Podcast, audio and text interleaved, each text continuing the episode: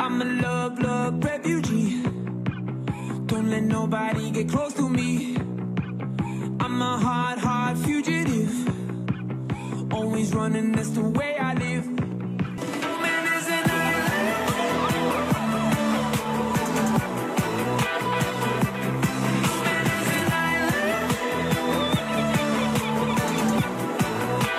Woman is an island. Hello，大家好，欢迎收听我们这一期的硬核说，我是主播阿甘，我是 AD，我是三三，非常高兴又可以在空中和大家见面。然后这期节目呢，大家听到了一个熟悉的女声，就是我们在最近台湾的事儿，我们隐隐约约有听说啦。那一期跟我与 AD 大聊康熙的三三同学啊，掌声欢迎。新晋主播三三。对，三三跟大家再打个招呼。大家好，我是三三，很开心再次来到这里跟大家见面。嗯其实不是见面了，因为大家看不到他长 啥样啊，很漂亮的。啊，听声音。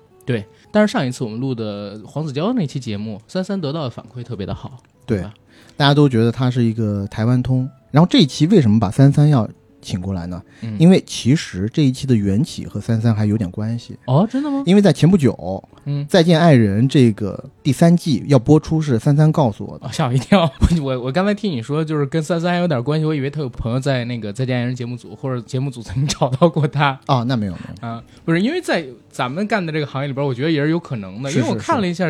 这几季以来的几个嘉宾，好像身份跟大家好像没什么偏差，对吧？嗯就是我们也是他的人群之一，只不过大家没走到婚姻那个阶段而已。对。我们今天坐到一起呢，是为了要聊芒果 TV 正在播出的《再见爱人》第三季。然后这一季的节目是从九月五号每周二中午十二点开始播起的，到现在为止呢，已经播了先导片、第一期和第二期，然后如果算上沉浸版和加更版的话，当然沉浸版节目是有重复的，到目前为止已经更新了五期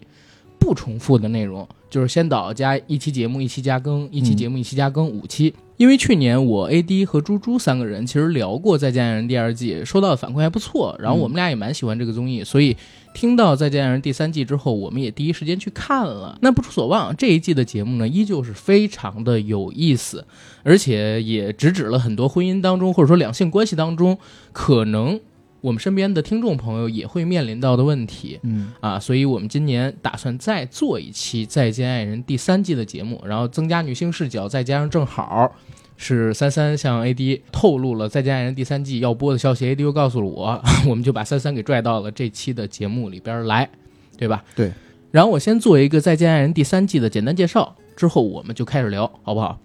《再见爱人》第三季，刚才说过是由芒果 TV 推出的婚姻纪实观察真人秀。这个综艺呢，分成两组团体，一组团体叫做观察团，由胡彦斌、孙怡、黄执中、Papi 酱、音乐就是 Melody，还有李松蔚老师他们组成。观察团呢，负责在室内观察在这档节目当中出现的素人嘉宾十八天内拍摄的素材，并给出评论，相当于一个官方的 reaction。当然，他们本身可能也会被节目组冠以一些情感大师的名号，嗯让他们来给在节目当中出现的素人嘉宾支支招，对吧？分嗯而析一且下他们在未关来系嗯的节目当中，是不是也有可能会被邀请进去参加一两集？就像上一季节目里面的那个伊丽静，哦，也有可能，也有可能，他们可能会到现场去陪这些嘉宾，然后跟度嘉过宾有一天。些互动，对，因为你光看视频还是离他们更远一点嘛，或者是看的视频太生气，必须得当面骂骂这些 嘉宾嗯，。没错，没错，没错，这是观察团。而除了观察团之外，《再见爱人》里边最大的亮点是他们的镜头聚焦对象叫做夫妻团。每一季呢是三对儿夫妻，这三对儿夫妻可能年龄、职业，包括他们面对的情感问题，可能都大相径庭。嗯，这三对夫妻呢，会在节目组里度过十八天的旅行。这十八天的时间内，镜头都是完整跟踪他们的生活，记录他们的矛盾，还有他们关系的转化。同时会把这十八天的内容制作成视频，给到我们以及刚才提到的观察团，让大家去看，然后去了解、去分析，呃，去帮助他们解决婚姻当中的一些矛盾。这一季节目当中的三对夫妻呢，第一对是傅首尔还有刘毅夫妻，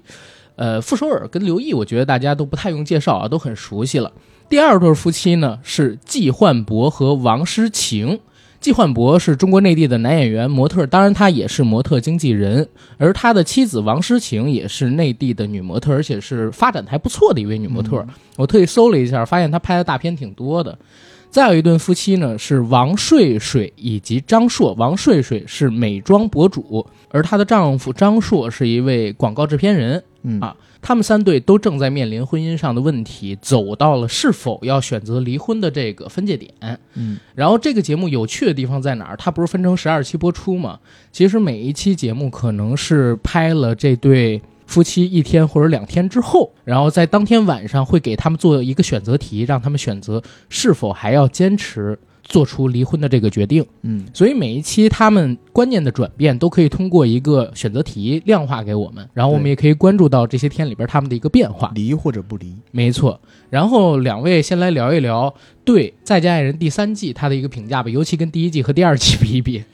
在讲这个之前，我想聊一下第二季，嗯因为第一季老实说印象有点淡了，但是第二季在阅尽千帆之后，在我有过一段时间的沉淀以后，我发现并没有像我之前那一次节目当中嗯感觉的那样那么的不喜欢张婉婷，嗯，反倒是有一对夫妇我特别的讨厌，谁卢哥哦和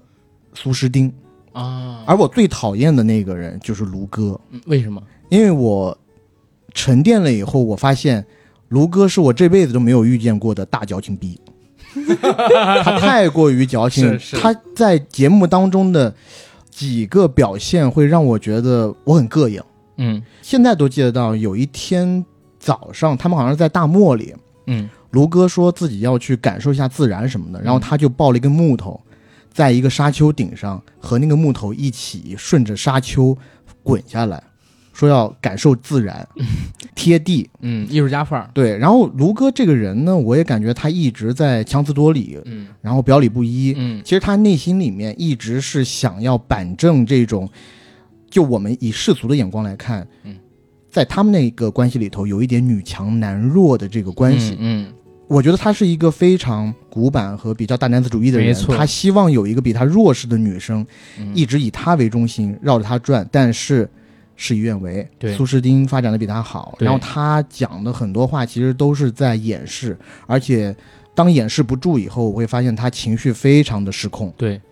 其实卢哥这个人，简单来讲就是苏诗丁没火的时候，可能是依靠他更多一些。嗯，当苏诗丁火了，他自己受不了，但是他又不想让别人觉得是苏诗丁发展的比他好，他自己受不了，嗯所以呢，就用所谓的苏诗丁变了，还有自己两个人生活状态对艺术的追求不一啊样，对去伪装，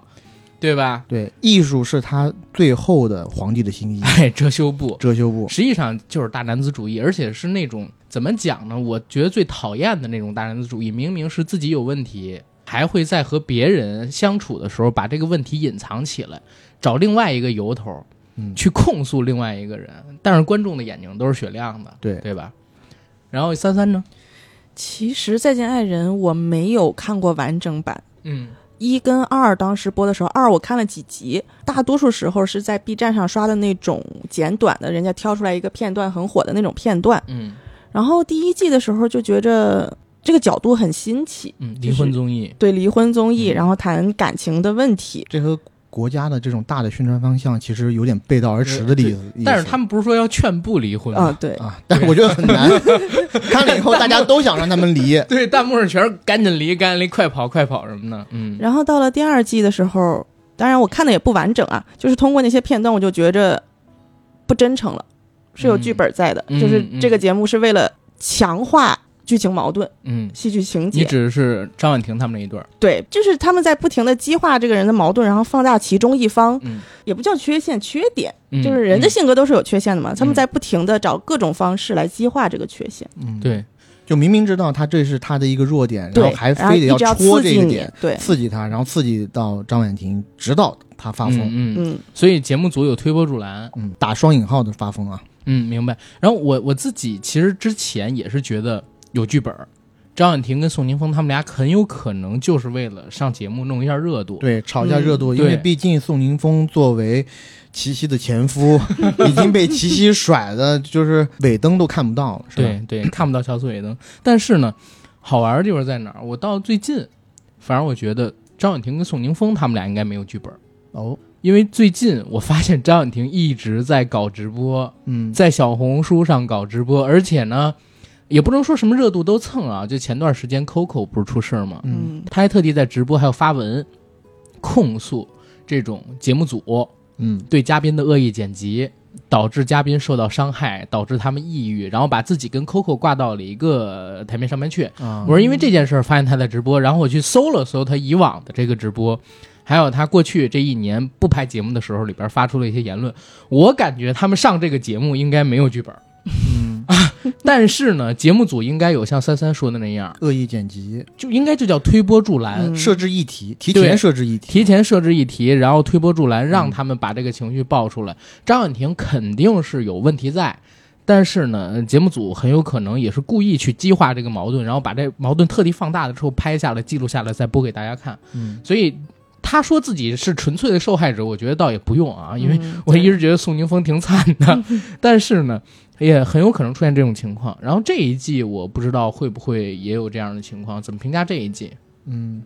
三三先来吧，我觉得三三在这一季里面看的还比较投入，包投投括入了很多的情感，对自己投入哦了自己的很多是心理真的投生射。气。啊而且嗨，首先他是生气，在第二呢，看到其他夫妇的一些温情时刻，他还会痛哭流涕。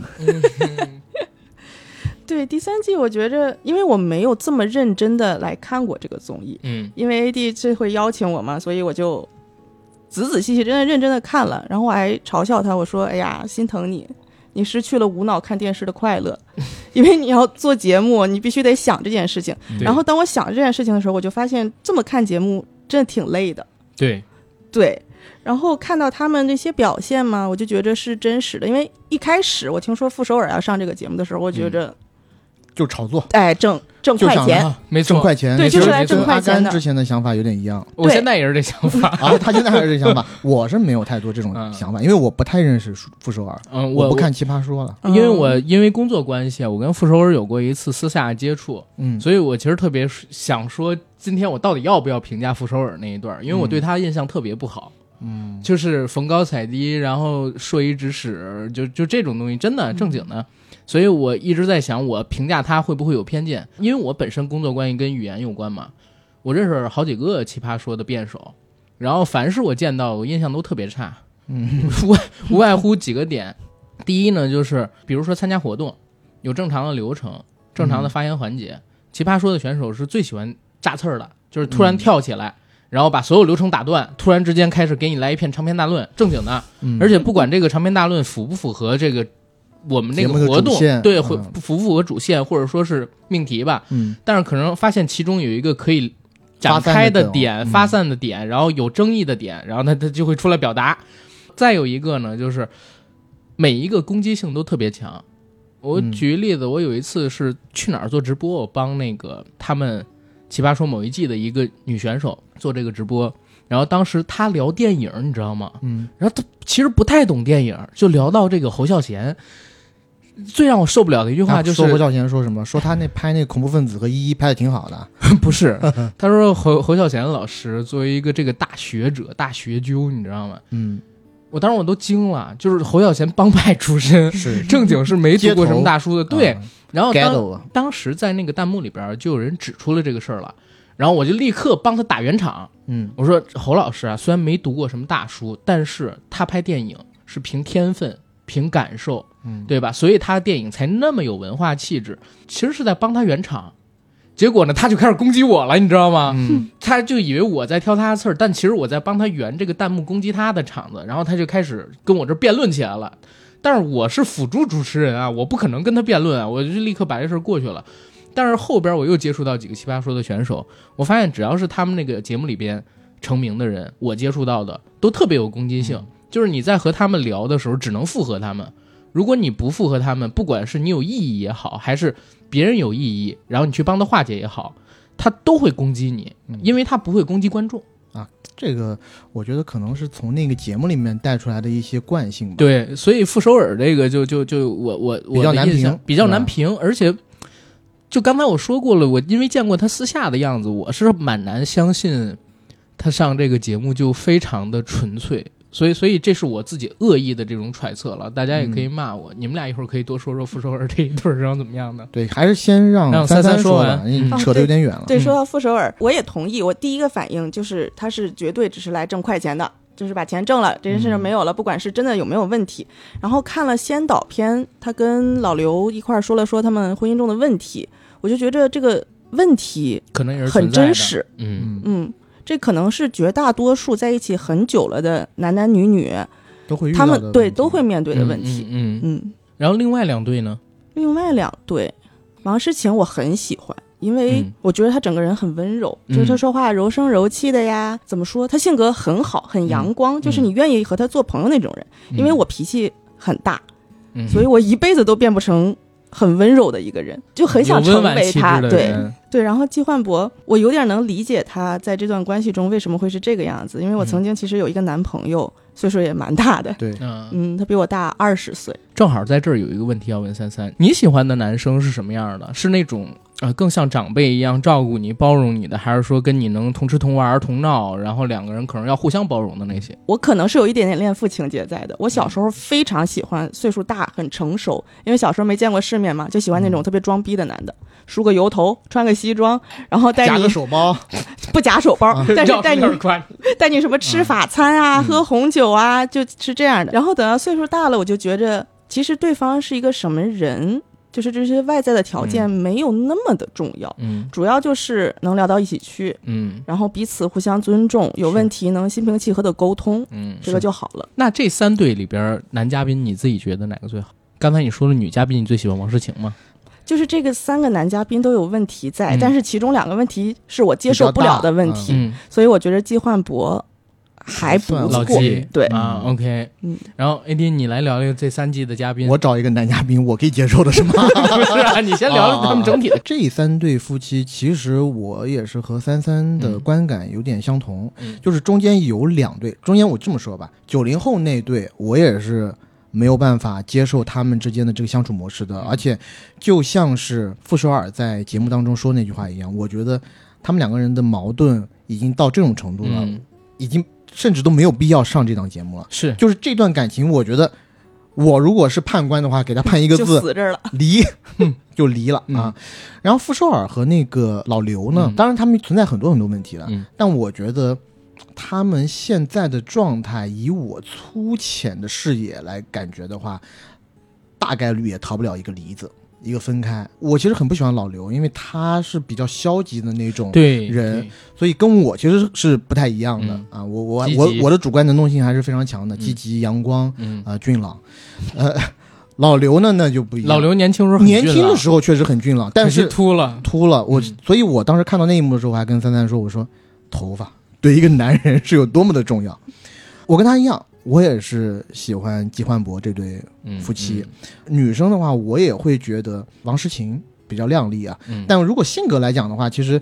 她也比较阳光一点。嗯那傅首尔，我觉得在我看这个节目的过程当中，其实我一直觉得她是很有智慧的，是而且她就是分析，很会分析，而且所有人的这个情况，他都能比较精准的 get 到，嗯包括就包括他自己的婚姻，其实嗯他也明白很多问题的症结出在哪里，只是他没有办法去做出一嗯对些对老刘想要的改变，对，所以。这两对夫妻其实我的观感都还不错，就是九零后那一对夫妻吧，嗯我有点没办法忍受了，就是他们之间的这个相处啊，嗯太针尖对麦芒了。嗯对。我自己三对儿夫妻里边儿，男的我喜欢老纪，嗯，女的我喜欢王睡睡。我说什么来 着？我之前就跟那个三三说，我说睡睡这种啊，肯定是阿甘喜欢的。我觉得她特别可爱，是啊，我们我们没有反，我们没有反对你他不可你。爱你没发现就是我我好像交往过的女生或多或少都有点像她一样吗？啊是，但是我还是要再说一句，就是说， 但是就呃说我们这是个在节目里评论这些对对嘉宾，对是并不是说我们是说他的性格喜爱，是而不是真的要让你去跟他成一对儿，当然好吗了当然了你要但打但是保持分析这而个且三对儿你这个啊最近才领了结婚 证，对我，我老婆跟她有点像的，对。但是我们说回这三对儿关系啊，我觉得老纪他们那一对儿的关系，呃，有点意思。为啥？之前可能是老纪比较成熟，然后入行早十年，嗯对吧？而且看他们两个人相处的模式，应该王诗晴她没有接受过就是比较系统的、比较好的关于时尚的这方面的课程体系的教育，啊应该是没有的不是是这样啊，我一直觉得这个东西也是讲天分的，啊。也要讲敏感嗯度的。明白？就他们做个这职工业作来说，就他对们职业来说，在他入行的时候，有一点毫无疑问，老纪肯定是在行业内部做得非常好的。你看他在第一个先导片的时候也介绍过，老纪之前他的成就其实是很高的。不是，你看老纪那身材，你就知道他一定做得很好。对，嗯四十二岁还保持这个的，哪怕是模特儿都不多。嗯所以当这个女生刚和老纪接触的时候，嗯其实肯定是一个仰慕者的心态。粉丝甚至有一点粉丝心态，嗯然后老纪又能在事业上、感情上、生活上帮助他很多很多，所以这两个人我觉得走在一起比较的自然而然。对，但是随后呢，比如说老纪年纪也上来了，嗯女生其实比他小十岁，现在还在一个比较巅峰的时期，嗯，而且现在发展确实也挺不错的嘛，他肯定会有自己出去闯一闯，然后不希望有这么多枷锁的这么一个阶段在。嗯其实两个人的阶段有一点点不太重合了，尤其老纪的那个性格确实非常不像模特儿这个行业。嗯我我讲真，我我也认识一些模特儿，没有任何一个人是像老纪那样，像个五零后、六零后说话那么稳的。嗯而且就稳到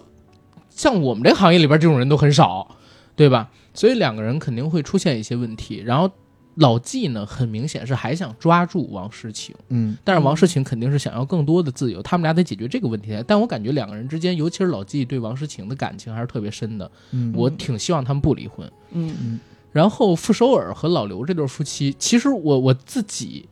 搜了好多有关于他们俩大家的评价，然后如何如何。傅首尔事业上起来了，然后老刘做了全职爸爸，对吧？但其实他过的生活，好多人都说是什么呃全职母亲都在过的生活，嗯但是我有点能理解为什么老刘他会过得这么消极。有两个问题，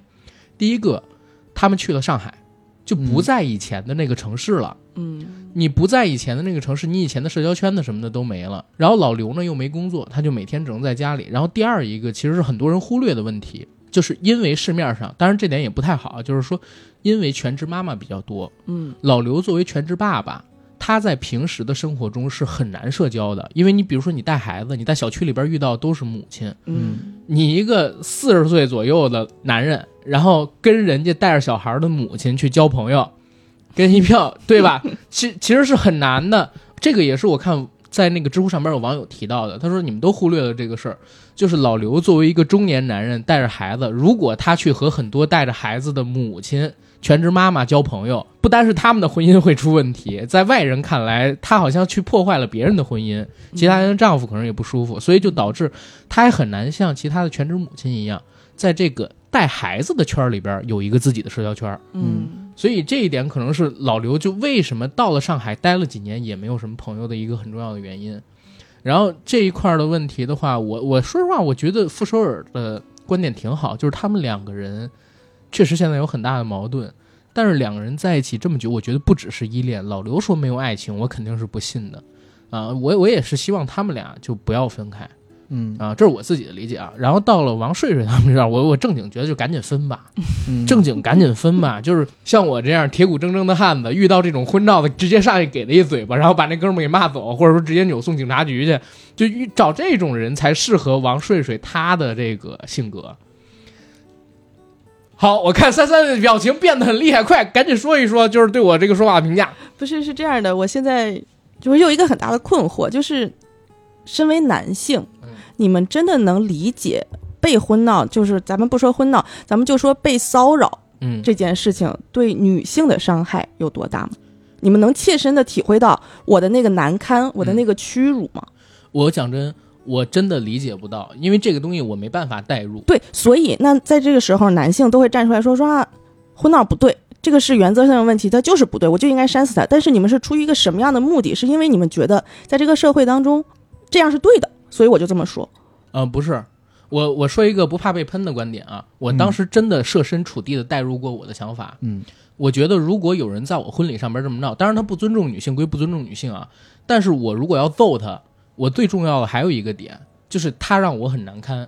嗯这是非常真实的一个说法啊！因为我刚才说过，我没办法百分百去代入女性，嗯但是在我婚礼上你搞这个，你肯定不是我的朋友，你让我难堪了，让我嗯请来的伴娘难堪了，嗯这是在毁我的婚礼。我人生中可能就这么一次婚礼，嗯就是我把那个伴娘她带入了我这个婚礼的一部分，嗯，就是这哥们儿在毁我的婚礼，毁我的人生，我会这样去想。所以你是出于这个角度觉得这件事情对不 OK，我但我其我实可能会被喷啊，但是我说的但是实话啊，其真的实实话如果你是张硕，然后你采取了这种方式，嗯你虽然表现的形式可能是王睡睡想要你表现出来的那种刚硬，嗯但是其实内里的逻辑跟他想要的不完全一致。对，但我也觉得就是他不尊重女性啊，这样做也不对啊。就婚照本来就是一个很烂的习俗呀，对吧？嗯我我也会这么觉得，但是我就说，除了这个之外，我还有一个点，因为你刚才不是说我要带入女性，我真的就是没办法完全带入。我觉得这个东西，男性就是没办法完全带入女性，只能带入一部分。嗯嗯那我觉得咱们就借由这个话题，先来分析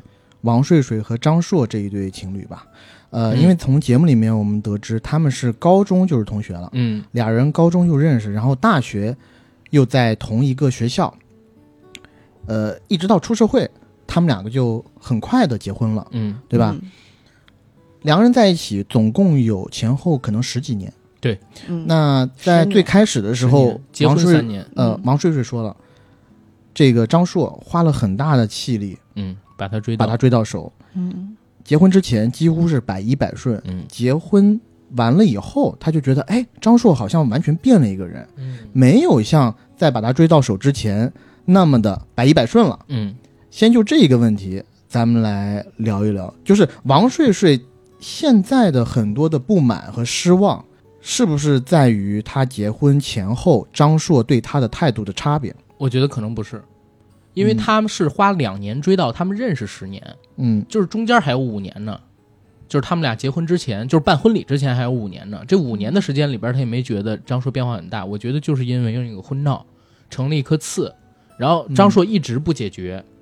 两个人就有这个问题。正好也是在那个婚礼的当下那个时间节点发生的嘛。然后他说婚前跟婚后，那确实就是，那你中间的五年可能过得还可以，你也没发现张硕有这个问题。嗯因为我看王睡好像一直在提底线嗯，这个词，那这个事儿可能让他对张硕很失望吧，对吧？嗯嗯，但是我也有一个纳闷儿的点，就是我在我我因为我我真的搜了好多啊，为做这期节目，我看到知乎上边有人提到一个滑点，嗯一个盲点，说王睡睡是不是再通过指责张硕转移愧疚？因为婚礼的时候，王睡睡肯定也是在的。王睡睡当场没有跟那个婚闹的伴郎嗯那个男生起冲突跟矛盾吗？那个文章写的很详细啊，他是这么写的，他说如果在婚礼的现场，王睡睡发现他肯定发现了嘛，嗯对吧，发现这种情况无外乎两种选择，一种选择他直接大打出手，看王睡睡这脾气，嗯那应该是和那个伴郎闹得非常的难堪，嗯呃，所以在这个张硕给那个男生发微信的时候，张硕也不能做到特别硬气，因为在婚礼现场他可能会觉得已经闹过一轮了。但是呢，看他们后续的这个反应，包括整两期节目里边的说法，应该是王睡睡在现场没怎么闹。只是陪着那个女生同情共感的，可能哭了一下，或者说劝慰了那个女生一下。王睡睡也没有在婚礼现场真的帮那个女生大打出手，或者说怎么怎么样。所以后面呢，他会不会有一点就是转移自己的愧疚到这个张硕的身上？我我我在看那个知乎文章的时候，我觉得这个点其实真的是一个盲点，都没有人提，但它其实挺重要，就是当时的反应怎么样？我记着我我恍惚有一个印象，嗯有一个细节，他说王睡睡说他跟张硕在准备婚礼的时候，就是等于婚闹这个事儿发生的时候，他好像不在现场。没有抢鞋，呃就是找鞋子的时候，就是在那个就是他的房间里，对应新该要娘藏一鞋双子，鞋，然后新郎要进去找鞋。对，然后伴郎找鞋，然后可能就是我我猜啊，因为有一些这个网上说法，可能是什么嗯掀伴娘裙子什么这那的，嗯嗯，就是假如说，哎，这鞋是不是藏这儿？然后可能就做一些就是性骚扰或者不尊重的事儿了。我觉得有一种可能嗯，是女生在那个情况下是懵的，因为谁都是嗯第一次结婚，又是对，女这也生，是一种解释。面对着几个大老爷们儿，嗯，突然情况下发生这种事，而且她并不是被骚扰的那一个，嗯，可能还有点距离，对可能她也不知道那，因为很快嘛，嗯可能她也不知道那一下她具体被骚扰到什么程度，也是可能当下，嗯，等这个事儿完了以后，她的闺蜜再找到她，后期他们俩有沟通啊，原来当下那么的屈辱，哦，嗯然后等有她这种沟通可能，过以后，她就觉得啊，我的枕边人怎么也是这样，嗯而且她当下作为一个将要新婚的妻子，她是不是也得顾虑整个大局？她要给嗯新郎留一些颜面，她希望的是自己的丈夫冲在前面，但是你并没有像我想的那样去做一些事儿。所以后面他才一直强调失望，嗯就是认清谁谁谁。嗯，。对，哎，三三有一些话要说，嗯因为其实，在看这个的过程当中啊，我觉得三三有一个想法，就是我们俩都有一个想法，就是虽然张硕在很多问题上处理的非常幼稚，他也是有一定的逃避型人格，嗯呃，包括我后面也会讲到他为什么会一直不去处理这个事情，嗯而是去呃逃避。嗯，但是我们也有一点觉得，就是王睡睡他的沟通方式是不是也有问题？啊有问很大的有问题，很很大的大很问题大问题，相当有问题。对嗯嗯，这样就是你刚才说到什么结了婚之后就突然会不一样，就发现他前后转变很大。嗯，那他说的，哦，是你嗯说的，是这样。我之前我很小的时候，我就会觉着，可能是我这一代人大家普遍的一个感觉，就是这个事儿，我们谈恋爱是谈恋爱，就是谈恋爱再不好再怎么样，但是结了婚一切都会变好的。嗯嗯嗯嗯但是事实上不是的，事实上是你有可能结了婚之后情况会越来越差。问题才真正的爆发出来，也说不定对，所以他可能没准儿跟我有一样的想法，说，哎呀，他既然婚前对我这么好，那婚后会不会对我更好？嗯，就算哪怕不是更好，也会变成嗯也会就是维维持在一个之高前的想度，对。嗯，然后，但是我之前谈的男朋友，他就是说说结婚之后会越来越差的，这个事情是他传输给我的。嗯所以，是不是男性就认为我跟你结了婚，你这个人就是我的了？之后你再怎么样，你都是我的， 没有，嗯完全没有 吗？ 甚没至有我，呃，我不能这么说，但是我觉得有一部分的男性是得手之后都未必嗯到结婚，嗯，啊就得手之后，就是他相相当于是很多男性把这个追求女性，呃，想象成一个打游戏通关的过程。嗯，那个关底的 BOSS 就是我是否在得手。那个当然得手有多重含义啊，有多重意义，对于不同的人，嗯他有可能是某个阶段得手，不能确立关系，嗯或者是进行一些实质性的行为，或者是领取结婚证。呃嗯，对于每一个人有不同的这种对于阶段所谓理的解，所谓的得手的理解。嗯那我觉得，在我看起来，我看到的很多男生，包括我的朋友啊，嗯在经过那个官邸 BOSS 之后，会有一个松懈，嗯会有一个很强的松懈。嗯啊，我我这点也讲，就是我自己也是会这样，就是嗯比如说，比如说谈朋友之后，那谈朋友之前，那嗯真的、哇，什么话都说的天花乱 坠，哎，给你勾勒出一副特别美好的愿嗯景，就是小时候啊。但是真正当两个人确立呃男女朋友关系以后，然后时间长了相处以后，你自然而然的就会有一些松懈、懈怠，嗯你会觉得啊，这个好像是是不是也不需要每天都这么紧绷，每天对都把你嗯，视为掌上明珠，大家对哎不要这么累。对，但是呢，作为女生来讲，就是我现在回头去反思当下那个女生的心情，肯定是非常失落的，嗯有落差就说啊，我是你为这么了你给我追说过的来那一个对嗯愿景跟你在一起的，那你没想到竟然。对吧？好像有点不珍惜我，好像呃，我我我跟你在一起以后，你就没有那么的把我视为掌上明珠。嗯这个我觉得，嗯，我不知道能不能说是男性的劣根性，但我觉得很多男生都会有这样的一个普遍的一个，呃，怎么讲，叫一个习惯吗？或者做法？对习惯的做法吧？嗯而且我觉得你刚才说到的这点，正好是可以解答为什么初恋往往走不到最后，嗯因为女嗯生往往都不习惯这种落差感，她会觉得是男生变了。只有多谈几段恋爱之后，才发现所有男人都这样。 呃也不能说所有男人吧，这个也会被大部喷分，但是我讲真，，大部分其实不管是女追男，男追嗯我们女 real talk 嘛都一样，对吧对就是女追男也是一样的，追到之后，追到之后可能也没有那么上劲儿了，对吧？因为你已经完成了一个大的关卡了嘛，不包括还有一个点，就是男生追女生，当两个人没有在一起的时候，女生的表现其实不管怎样都是有距离感的，嗯然后会有一些端着，嗯，但是。两个人真正在一起之后，他会松懈下，松懈下之后会有很多可能男生在追的过程里边也没也看没有到发现缺的点、问题、问题什么的，对对就是两个人都是这样，我两觉个得对啊，男女都会有这个问题嘛。然后因为有这些缺点，然后等等等等的东西出现，也会导致有些就比如说，我可以说一个比较俗的嗯例子，我打赌，百分之九十的男女朋友嗯在确立关系之前，你肯定不敢在人家面前放屁，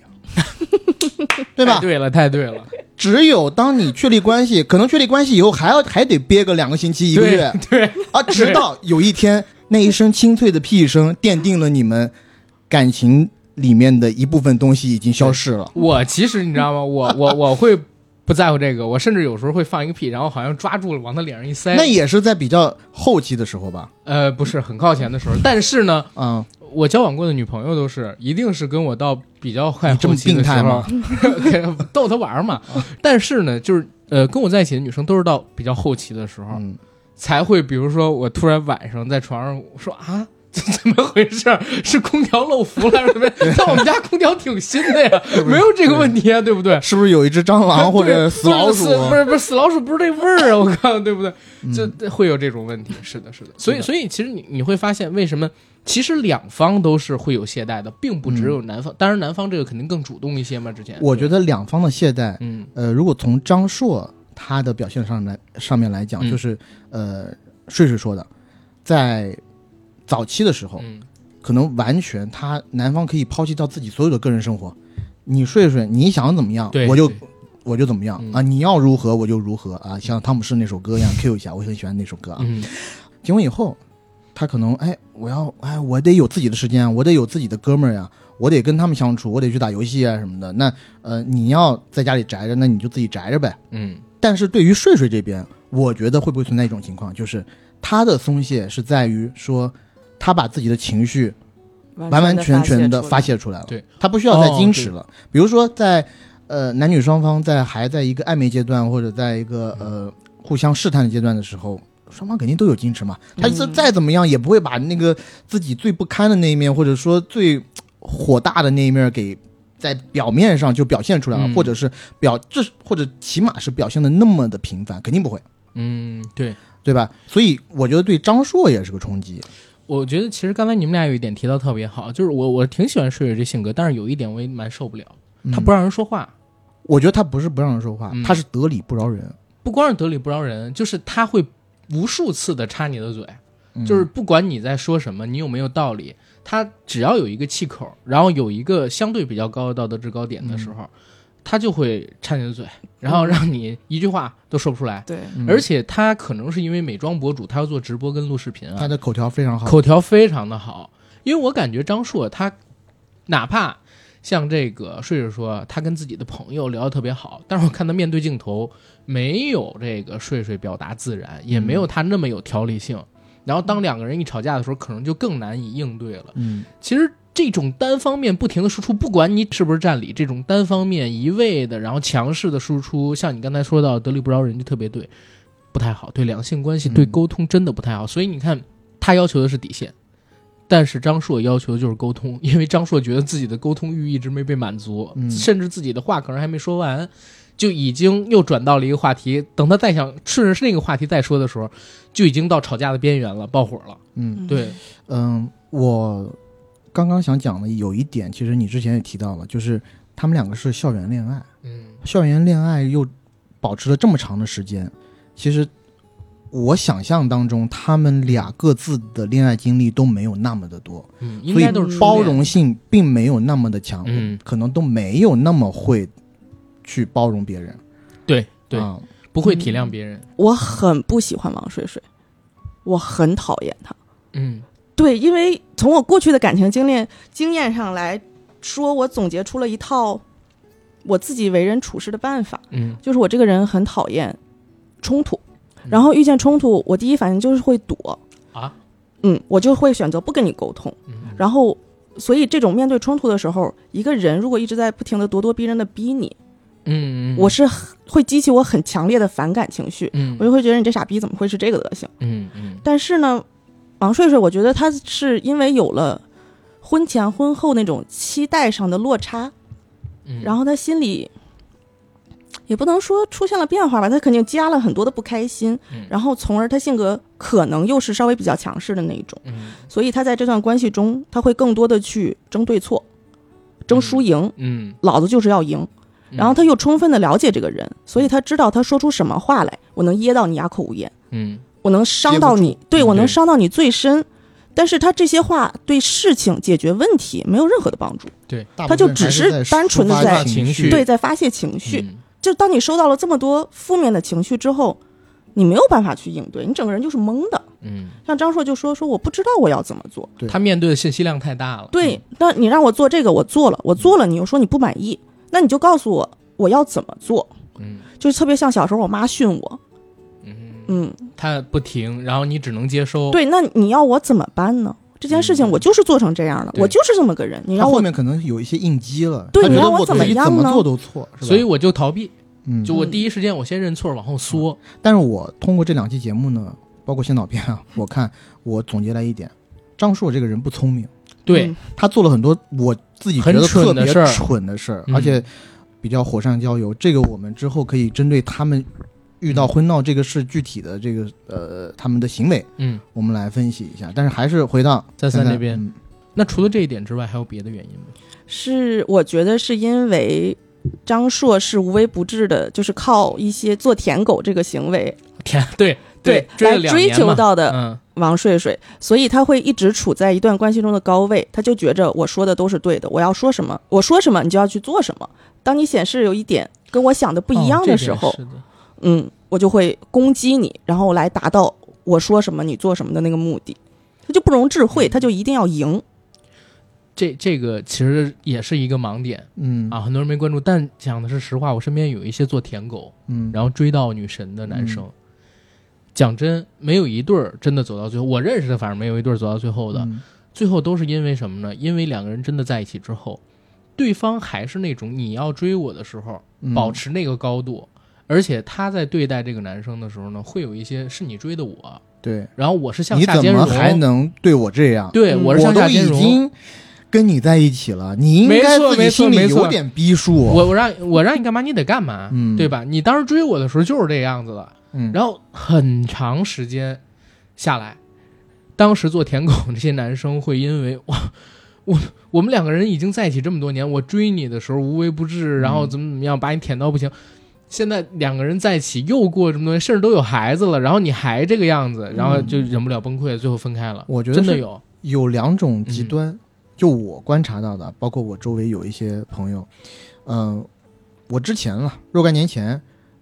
我清楚的听过有一个男生亲口跟我说，我说。嗯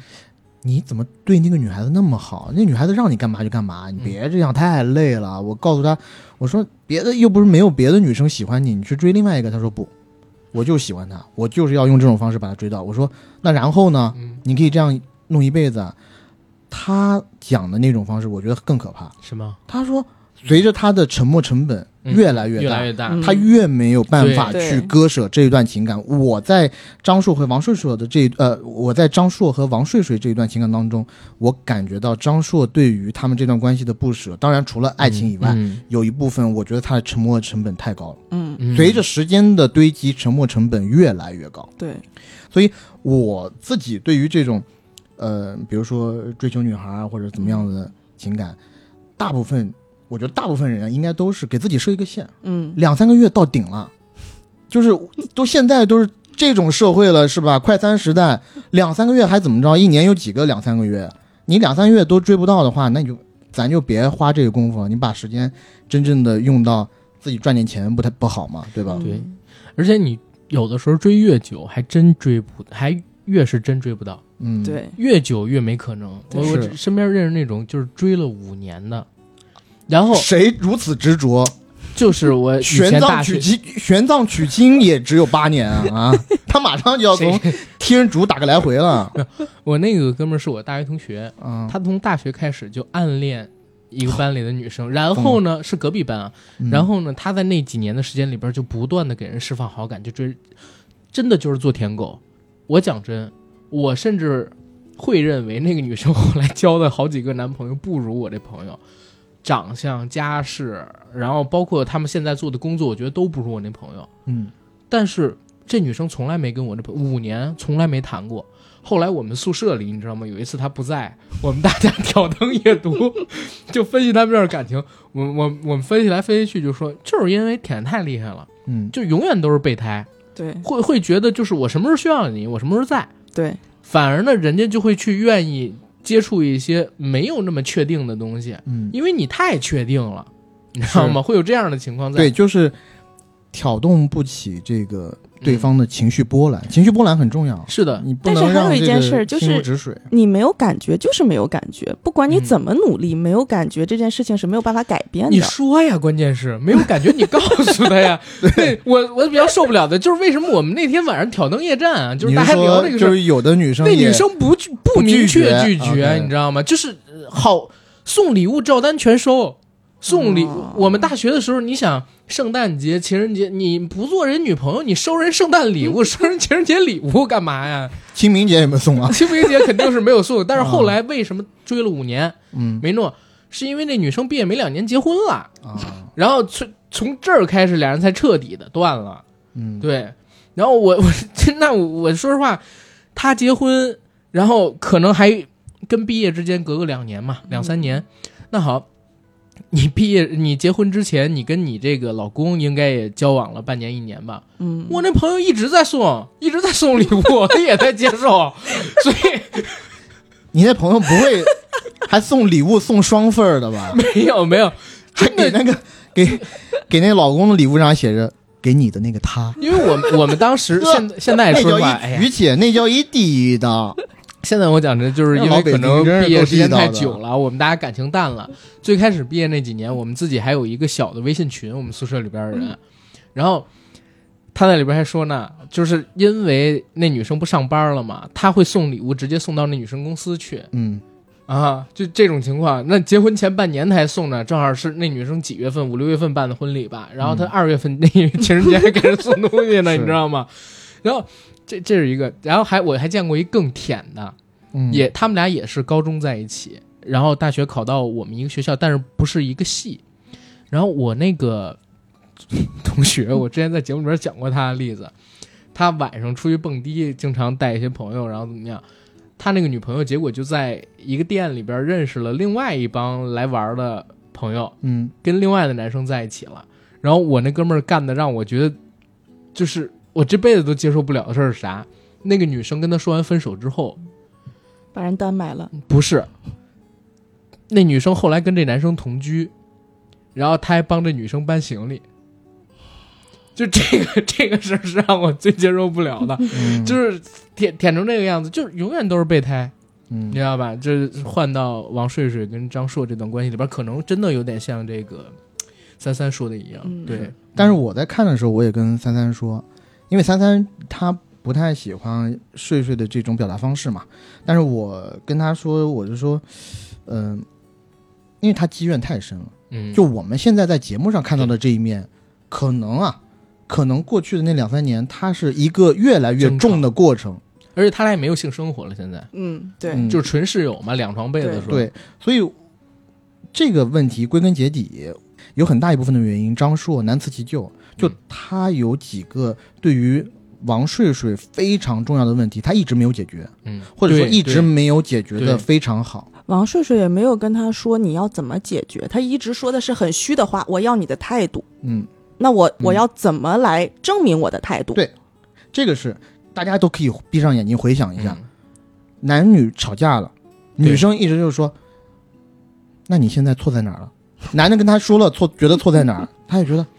就只有这样吗？一直在不断的逼问。然后呢，男生去解释或者去做一些别的事情，做一些弥补的事情他，为什女么生也觉得不到位。你说你错了，嗯但你没有真的觉得你错 了，你只是为了应付我。对你说你没错了，没错，对对对。所以但说是确实男生很多时候在气头上，他不会觉得自己错了，你也得等这气儿消了，男生才会，对吧？而且就我是觉平着下了说这个感东西情里，边不应该争对错，对，你就是我们两个在一起，对错有那么重要吗？他不是这个，我觉得有一个分别，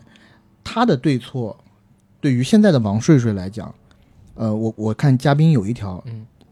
呃，就他讲的非常好，他现在的对错已经不是你和我谁说的对这个问题了，他更在乎的是我要跟什么样的人一起生活？跟什么样的人一起生活，张硕到底是个什么样的人，底线。而嗯这个什么样的人，我觉得这一个这一句话虽然非常的简短，但是它符合了很多种的心理预期。嗯，就比如说张硕，我猜啊，王睡睡可能觉得张硕你应该是一个一对我百依百顺，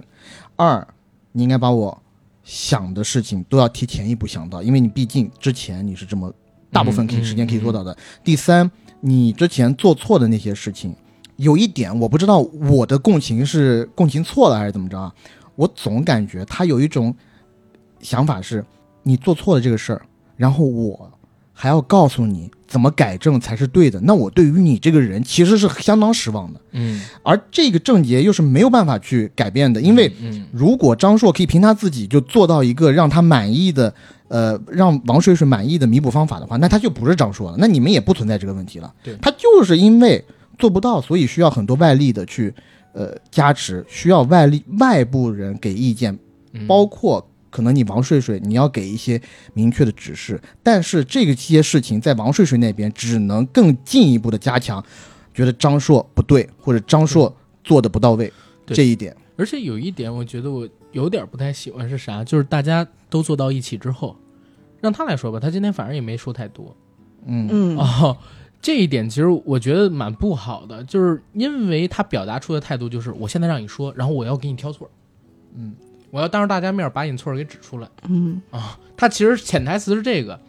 然后我也很心疼那个摄影师小姐姐， 哦，我你知道超吗心 疼他。我觉得她真的就是好尴痛尬苦在那儿。啊对对她到了那儿之后，刚一打招呼，其实睡睡表情就不是特别好，嗯而且还把一些脾气迁怒到那个摄影师身上对去了。包括后边摄影师一直在劝说我们的拍摄任务，你们俩人要一起弄什么的，嗯，我不弄。对，其实这是对人家的工作尊重不尊重嘛？这对这一点确实我是实不太打好实的说，嗯我在看那一幕的时候，我跟三三讲，我说我有一点能共情对王睡睡，因为我刚才一开始我看到我就跟他说，我说没有必共情要，王睡睡，对，我说这个事情没有必要，你们俩吵架是你们俩的事儿，你为什么会迁到陌生人身上？嗯陌生人没有激怒你对，但是我说，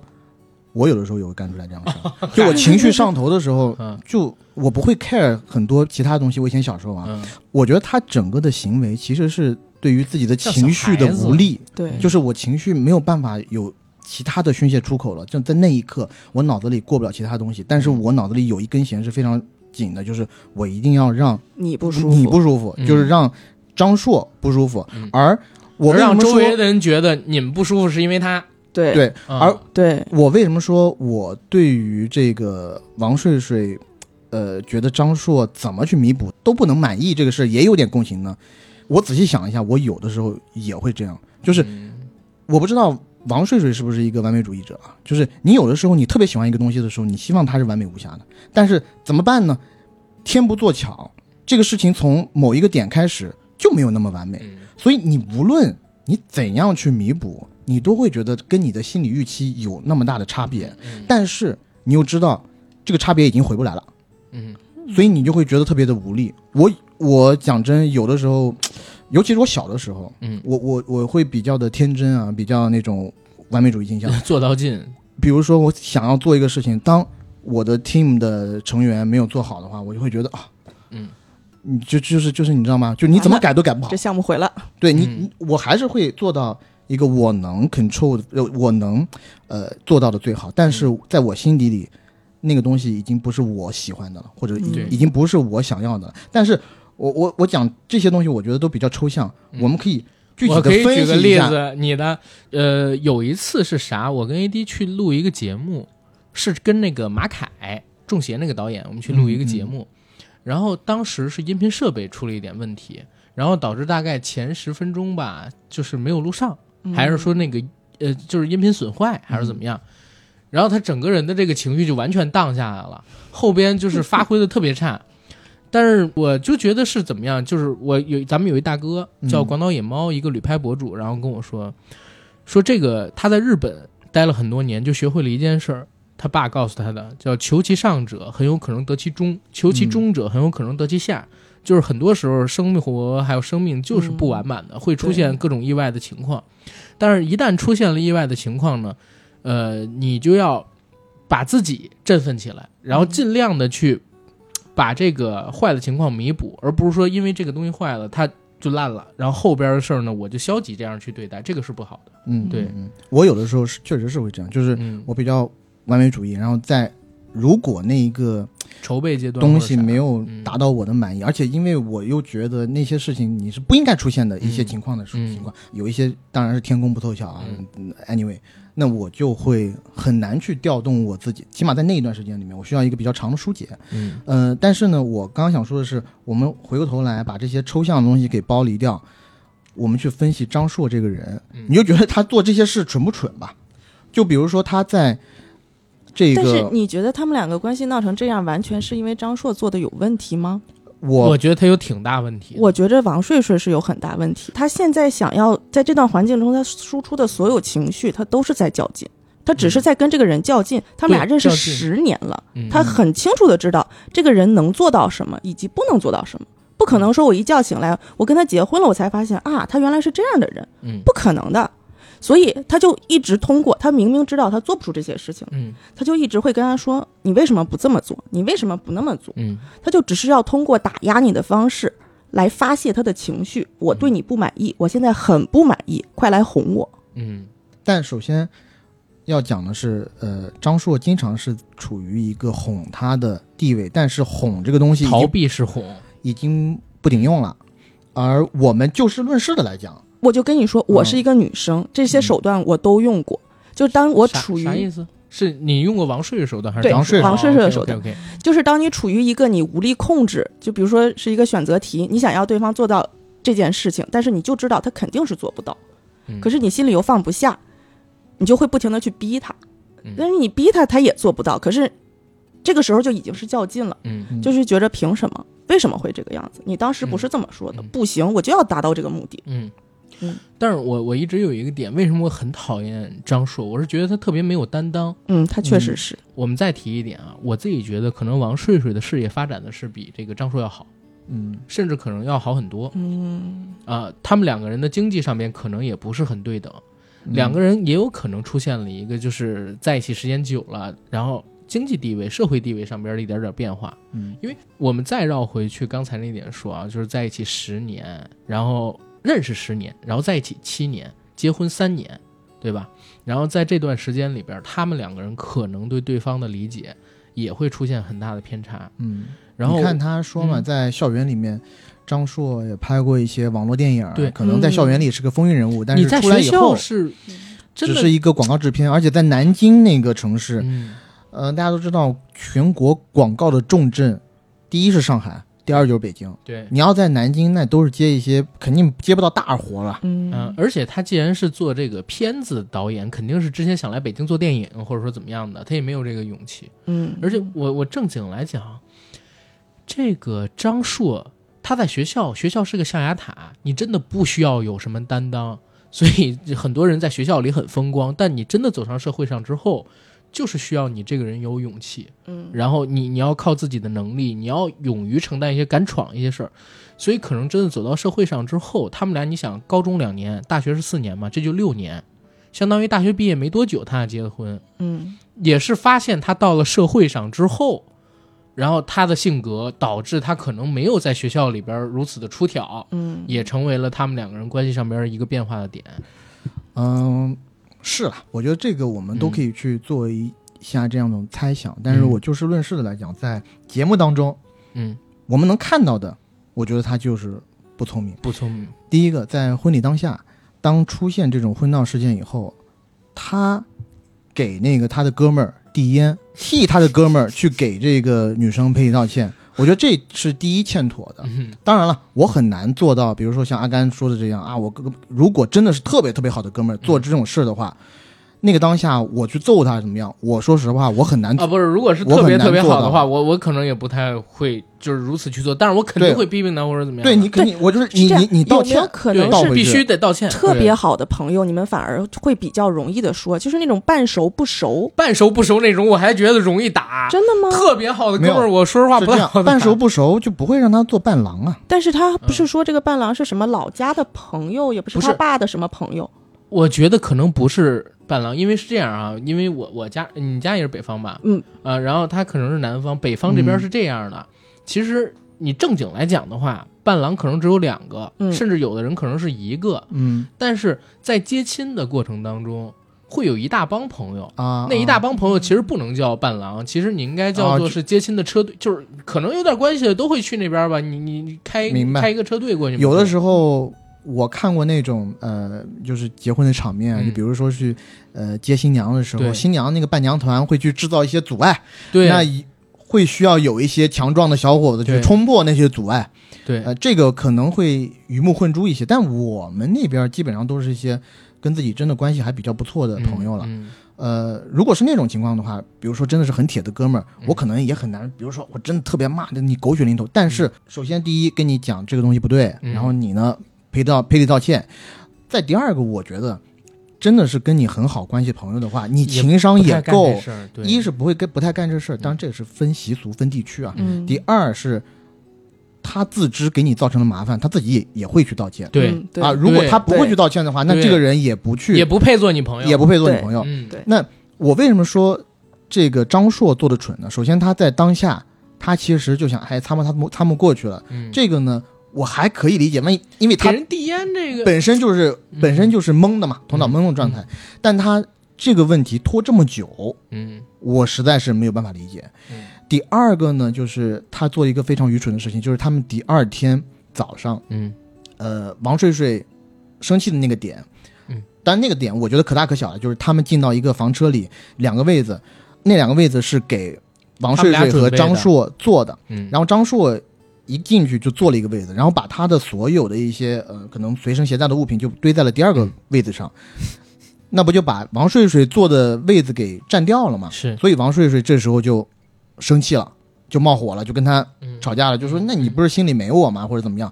我觉得这个东西呢，就可大可小。当然，首先有一点就是他积怨太深了，他觉得什么但事张硕情一真的也挺点蠢的，一点小火星就会嗯冒出来。张硕呢，可能当下呢他也没有意识到，但是嗯意识到以后，我觉得他做了一个非常错误的事情，就是在那一个他们有一个新冲突的当下，他傻乎乎的把他昨天晚 上是发给微信微信那个他以前婚闹的那个朋友的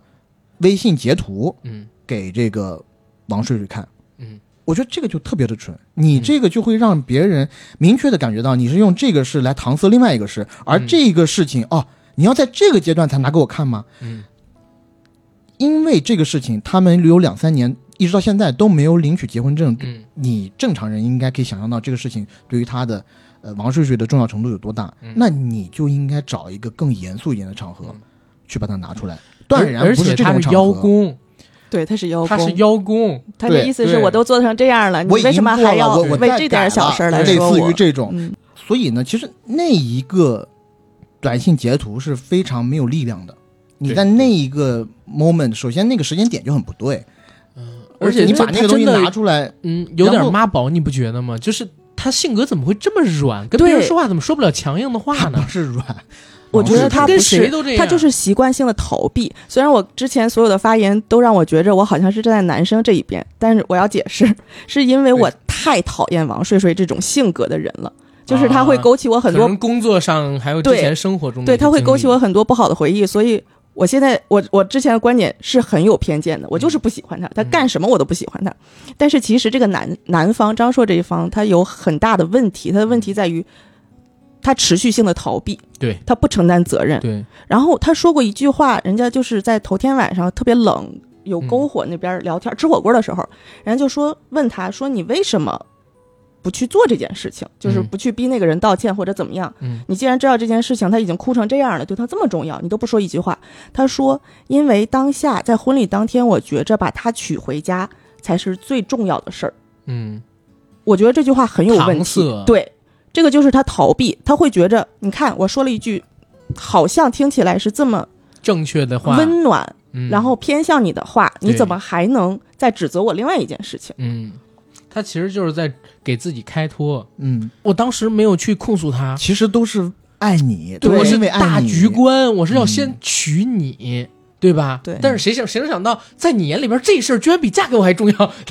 开所以玩笑啊这个，其实是嗯、呃这一对的问题，我觉得特别深了，因为归根结底，我觉嗯得他现在做什么。就算做的再漂亮，王没睡用睡也没有办法完全的原谅他，因为但这个事对情也隔得太久了。有对最后一个他们俩的问题，咱们在这对儿上边耗的时间有点久啊，但最后一个问题很重要，嗯你们觉得为什么他俩不分，不彻底断掉？因为我觉着王睡睡嘴硬，他就是心里其实是对这个人是很有感情的，但是他就是嘴上要强硬，他一直占据高位，他不会，他不肯服软，嗯，嗯，嗯，他所以，然后你又没做到他要求的，他又不会清晰的跟你说我需要你什么什么什么什么样，张硕也达不到他对要的那个歉意，或者说能做到的那个高度，因为嗯他性格本身实在是太有问题了。对那个张硕，嗯我是觉得吧，首先第一，张硕的沉没成本太高了。嗯，那之前花那么大那么大的力气，对吧？对那现在啊、呃自己老婆事业啊各方面都不错，也毕竟是，我觉得张硕肯定是很爱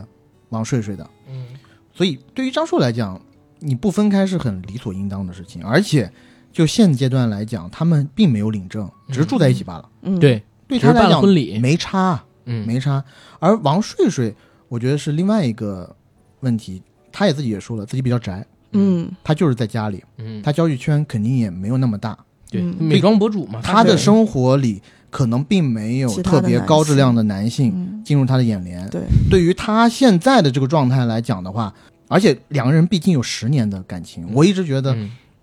很多时候你割舍不下一段感情，割舍不下的是那一段回忆，那个回忆的重量实在太重了。嗯我觉得是习惯，两个人沉没成本都很高，其实对，对，所以，嗯，在我看来了，我觉得他们两个再往下走，也只能是折磨彼此。对，嗯对，最好对的情况就是，我我觉得对于他们来，我自己臆想，对于他们比较好的一种方式，嗯还是尽快的，慢慢的习惯一个人的生活。对，嗯而且我我有一个点，我想说到， 不知道这么说会不会不太好，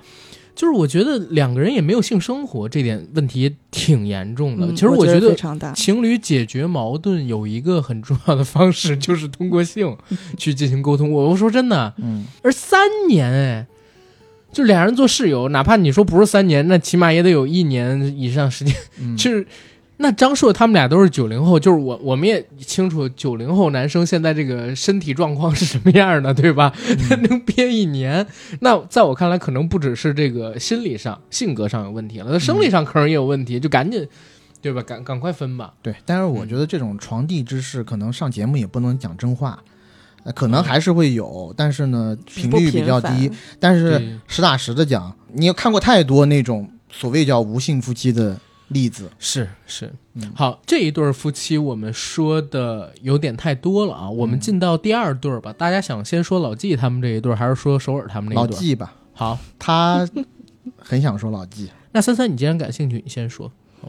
我当时就是他们俩在一块儿，我就觉着其实他们的矛盾没有不可调和，也不能说是普遍的事情，只不过是两个人发展步调不一样，有点不一样以及确实是年纪差距。我还有一点，我觉得俩人的认知观也不一样，嗯，格局跟视野也不一样。那个我在看先导片的时候，然后我就在想一个问题啊，就是爱人或者是亲密关系，也是可以是一段长时间的关系嘛，嗯朋友关系也可以是一段长时间的关系，但是大多数时候，朋友关系会比爱人的这种亲密关系要稳定。嗯我就想是为什么？然后我看了老纪对于王诗晴的控制，他觉得他不是控制，嗯但在女方看来就是有控制。制的。我就觉着，因为在爱情里面很多事情都是因为占有，嗯他主要是想占有，因为你想你俩要在一起，你第一反应我想不想睡他，嗯对吧？我对他有没有性冲动？嗯这个时候就已经是占有了。但是嗯朋友之间很少有这种东西，朋友就主打一个陪伴、而且他俩还多了一重关系，就是工作工拍档作关系。对，嗯，这个就更麻烦一些。嗯。然后我看这个片子的时候，我就觉着我可能有病，因为 我不知道为什么我一直在共情，也不是说共情，我一直觉着这个男的是有问题，但是他有这么罪不至死。对有这么严重的问题，以至于就是我老觉得这里边很多出来的话，我都觉得他们不清晰。就比如说王诗晴说说我现在已经长到了你我刚认识你那个时候的岁数了你，的年纪，对你的年纪，那为什么我小的时候不可以做主，我现在还不可以做主呢？嗯，就是有主见这个事儿，不是难道能因为以年纪来判定吗？就是你没有主见，就是没有主见。或者说你呃就我们回到刚才最开始说的那个点，就是王诗晴在她本身工作领域上边，他跟老纪有一定的代差，嗯所以老纪他不希望就是王思晴去主导他的工作，因为他觉得王思晴那个就是风格或者他的品味比较 low，嗯嗯所以就又是工作关系，然后跟刚才我们说的这个爱侣关系，嗯。对，然后我发现老纪在面对王诗晴，就起码在镜头前啊，嗯他的表现都很软，就是很低姿态。比如说，我想把你拉回来哦。他第二集的时候，他们有一个那嗯拿个那个量尺在量拍那尺个照米片，尺嗯然后那个摄影师就会问他说：“你希望你们现在是什么关系？”嗯然后老纪就默默的一直转，一直转，嗯转他手里的那个绳子，直到他抓住他的手，然后抓住他的手问他说：“我可以拉你的手吗？”我一下就崩溃了，哭哭惨哭了。， 真的，我就说这个男的这么温柔，足以是吧 对而且身他材还那想么干好什么干什么。啊是，对嗯，对，当然了，也可能是因为我有病。而且他看到那个呃季老师，嗯，。清晨在那儿健身的时候哇他非常的不淡定， 真的他身材而哇太好了，怎么能这样？ 得多自律，干嘛啊、这 样？他动着他身子，他想要去温暖他。 那边太冷了，对然后我也其实有点能理解他，毕竟我有一个曾经有一个年纪很大的男朋友。人嘛，他活到这个岁数，他的思维基本上已经定了，嗯他不可能再40多改变了岁。定对他这样就是这样的。你跟他在一块儿的时候，他这样；十年之后这样，二十年之后他还是这样。嗯那为什么你十年之前可以接受，你现在你就不接受？嗯，有一可能是王诗晴十年之前，她也刚入模特这个圈儿。第一，她没有事业；嗯，第二，她就像你刚才说到的一样，她年纪小，嗯她也没有那么多所谓的主见。嗯，但是我自己觉得两个人有一个点啊，呃，王诗晴可以选择一个新的工作搭档，这个新的工作搭档呢，可以由老纪来给她推荐。嗯因为有有一个点，我其实是认同老纪的，嗯，就是他们聊到，呃，王诗晴和老纪一起出去吃饭见朋友。嗯王世晴想穿一双运动鞋，但是呢，老纪就跟他说：“你不能穿这个，要让他穿一双不太舒服的鞋子。嗯”我讲真，他们俩的朋友其实都是模特或者时尚圈里边的人，嗯所以在老纪的认知里边，第一，王诗晴是一个很好的模特，嗯然后你去见的朋友也都是这个圈子里边的人，其实你可以认为是正常的交朋友、社交，但我理解也是工作的一部分。包括他在这个好像饭局上吧，就大家一起聊天这个的时候，他就说嗯这是你的工作，你是干这。其实我这一点还蛮认同老纪的。我对于私下里的生活的定义，就是可能是要很私密的，你和你的伴侣两个人过的那种生活才叫私下里的生活、私生活。然后其他的有社交的生活，可能还都没有那么私密。嗯，王诗晴可能对这一段的理解和老纪就不在一个格局上面。嗯老纪看的是可能你周围的朋友也都是时尚圈里的人，然后你如果穿一个品味没有那么好的造型的鞋子或者说是衣服，会降低他们对你的评价，进而影响你以后的路。嗯他会用这个视角去思考。我觉得其实我挺能理解老纪这一点的，嗯反正我会觉得这一点上边是王诗晴在无理取闹，但是呢，我又能理解王诗晴说的啥，就是王诗晴他不想再被控制了，不想对再被教导，我该怎么做嗯？对啊她想小更孩儿多的自己拿小主孩儿意。长大了，对嗯所以我说，嗯，依依照我对这两期节目的理解，就是王诗晴应该本人没有上过什么太多的学，没有接受过非常完整的关于时尚这个理论的教育，嗯所以她的品味跟审美其实和老纪比是有代差的。嗯那其实老纪可以推荐一个自己认为适合王诗晴的另外的一个人，可能是女性，也可能是什么，嗯，然后让他们两个人结成拍档，自己考虑其他的方向。就是你们俩就是爱侣的身份，嗯生活上的伴侣，工作上你可以给他建议，但是你不要过多的干涉，对吧？你不如让她的闺蜜和她一起去搞一个什么事情。嗯我觉得我借用猪猪以前在上期节目里嗯面讲的，老纪干的很多行为，其实他是在求救，哦，因为他有非常强烈的不安全感嗯。就这一对情侣的关系，很显而易见，就是当女方的事业冉冉升起的时候，嗯开始独当一面的时候，而随之而来的是男性事业的停父滞不权的失前。落，停滞不前。嗯你想，他是模特，模特总归啊，我们不是讲所有，但很难青有春饭每一个人都像胡兵一样，嗯，但是大部分的人是吃青春饭的，而青春饭、青春年华易逝啊，嗯，对于现在的老纪来讲，他给自己的定义是演员，演员也是战旗，但是他是不是一个成功的演员呢？这个回答显而易见。如果他很成功的话，那我我们们都应应该认识非常认识他。也不至于来这个所以节 目。对，首先他是演员，他又在上海，然后又长时间的待在家里，嗯那说明他的工作是是是不太多的，邀约肯定不太多嗯的。那在现在来讲，肯定是他事业上的一个瓶颈期，或者是他的一个呃人到中年不惑的时候，嗯，他会对自己的未来有所疑惑，而对自己的这一个伴侣正好在三其十岁实左右是。他一手培养起来的。嗯嗯那相当于是他的一个作品，但或者是说他一直觉得他是和他的伴侣非常好的一个搭搭档的关系，嗯但是现在这个天平一下倾斜了，嗯而王诗琴自己也说的是，她的眼界打开了，她现在的社交圈比他要广很多。嗯我在看他们俩这个 couple 的时候，我想到我认识的一对，呃，情侣。那个女生就是跟她之前的一个男朋友刚认识的时候，那男朋友也是，是她所进入的那家公司的中高层了，嗯中层，嗯起码是中层。嗯两个人的这个年龄差距也是有十岁。到最后为什么要让她分开？其实原因就是因为那个女生开始成长了。当她迅速成长了以后，直到成长到某一个阶段，那男生觉得那女生一下子要超过他，而且要超过他很多很多。所以那个男生当下给那个女生提了一个想法是，因为都是在北京嘛，嗯他们都是外地人，在北京也也算是一个北漂的状态。那男生想，哎，我的年龄也嗯差不多到这了，也该安定下来了。那那那现在有一个机会可以回他的家乡某可能二线城市啊、嗯创业，或者是在那边定居，他愿不愿意跟他回去？而女生这边面对的是新鲜的世界，可以独当一面的这个呃，不管是他的圈子也好，或者是他可以接触到更更广宽广的平台，更好的人脉，所以他思索再三，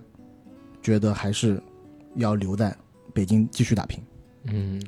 其实这一个的呃情侣关系和我们片子里面看到的会有一点像，嗯我觉得特别像。而在这个阶段，就是老纪他的不安全感太重了，他见他到怕他的走人掉，肯定怕他走掉。对我觉得男生肯定会有这个想法。对对，你看老纪很不能放下的有一段是在此之前，老纪是陪着他一起去，比如说出国，去呃面试也好，去嗯工作也好，嗯但应该就在最近吧。王诗琴一自个己人去了，去了纽约对还是哪个地方去对工作，那对于老纪来讲，好像自己就被撇下了。哦，这里边有一个细节，老纪那句话应该伤得非常深，所以他一边说一边情绪波动很大。他说他当时跟我说了一句话，嗯说我就要看看，没有你我能变得更好。对，是不是能变得更好？嗯对但是但是王王诗琴琴是说说，我说的原话是我就要看看，没有你我到底能不能行，对嗯这个其实是有很大的区别的。曲解了。那句话，他当下理解的，可能人家原话不是这么说的，嗯但是他当下理解的就是那个意思。对所以嗯，其实就是说，老纪就这一句话可以充分他的的理不安解他的对心理波动。没有你，我是不是能够更好？那意思就是我要把你抛弃了，对我，要去寻找更好的方向。嗯但我我看到他们两个的时候，其实我有一个问题，这个问题是啥？其实，在节目录制之前，我也有说到过， 我觉得他们两个人中间应该有一个人经常会在这个节目里撒谎，或者说面对镜头的时候撒谎。然后我我会觉得那个人可能是王诗晴。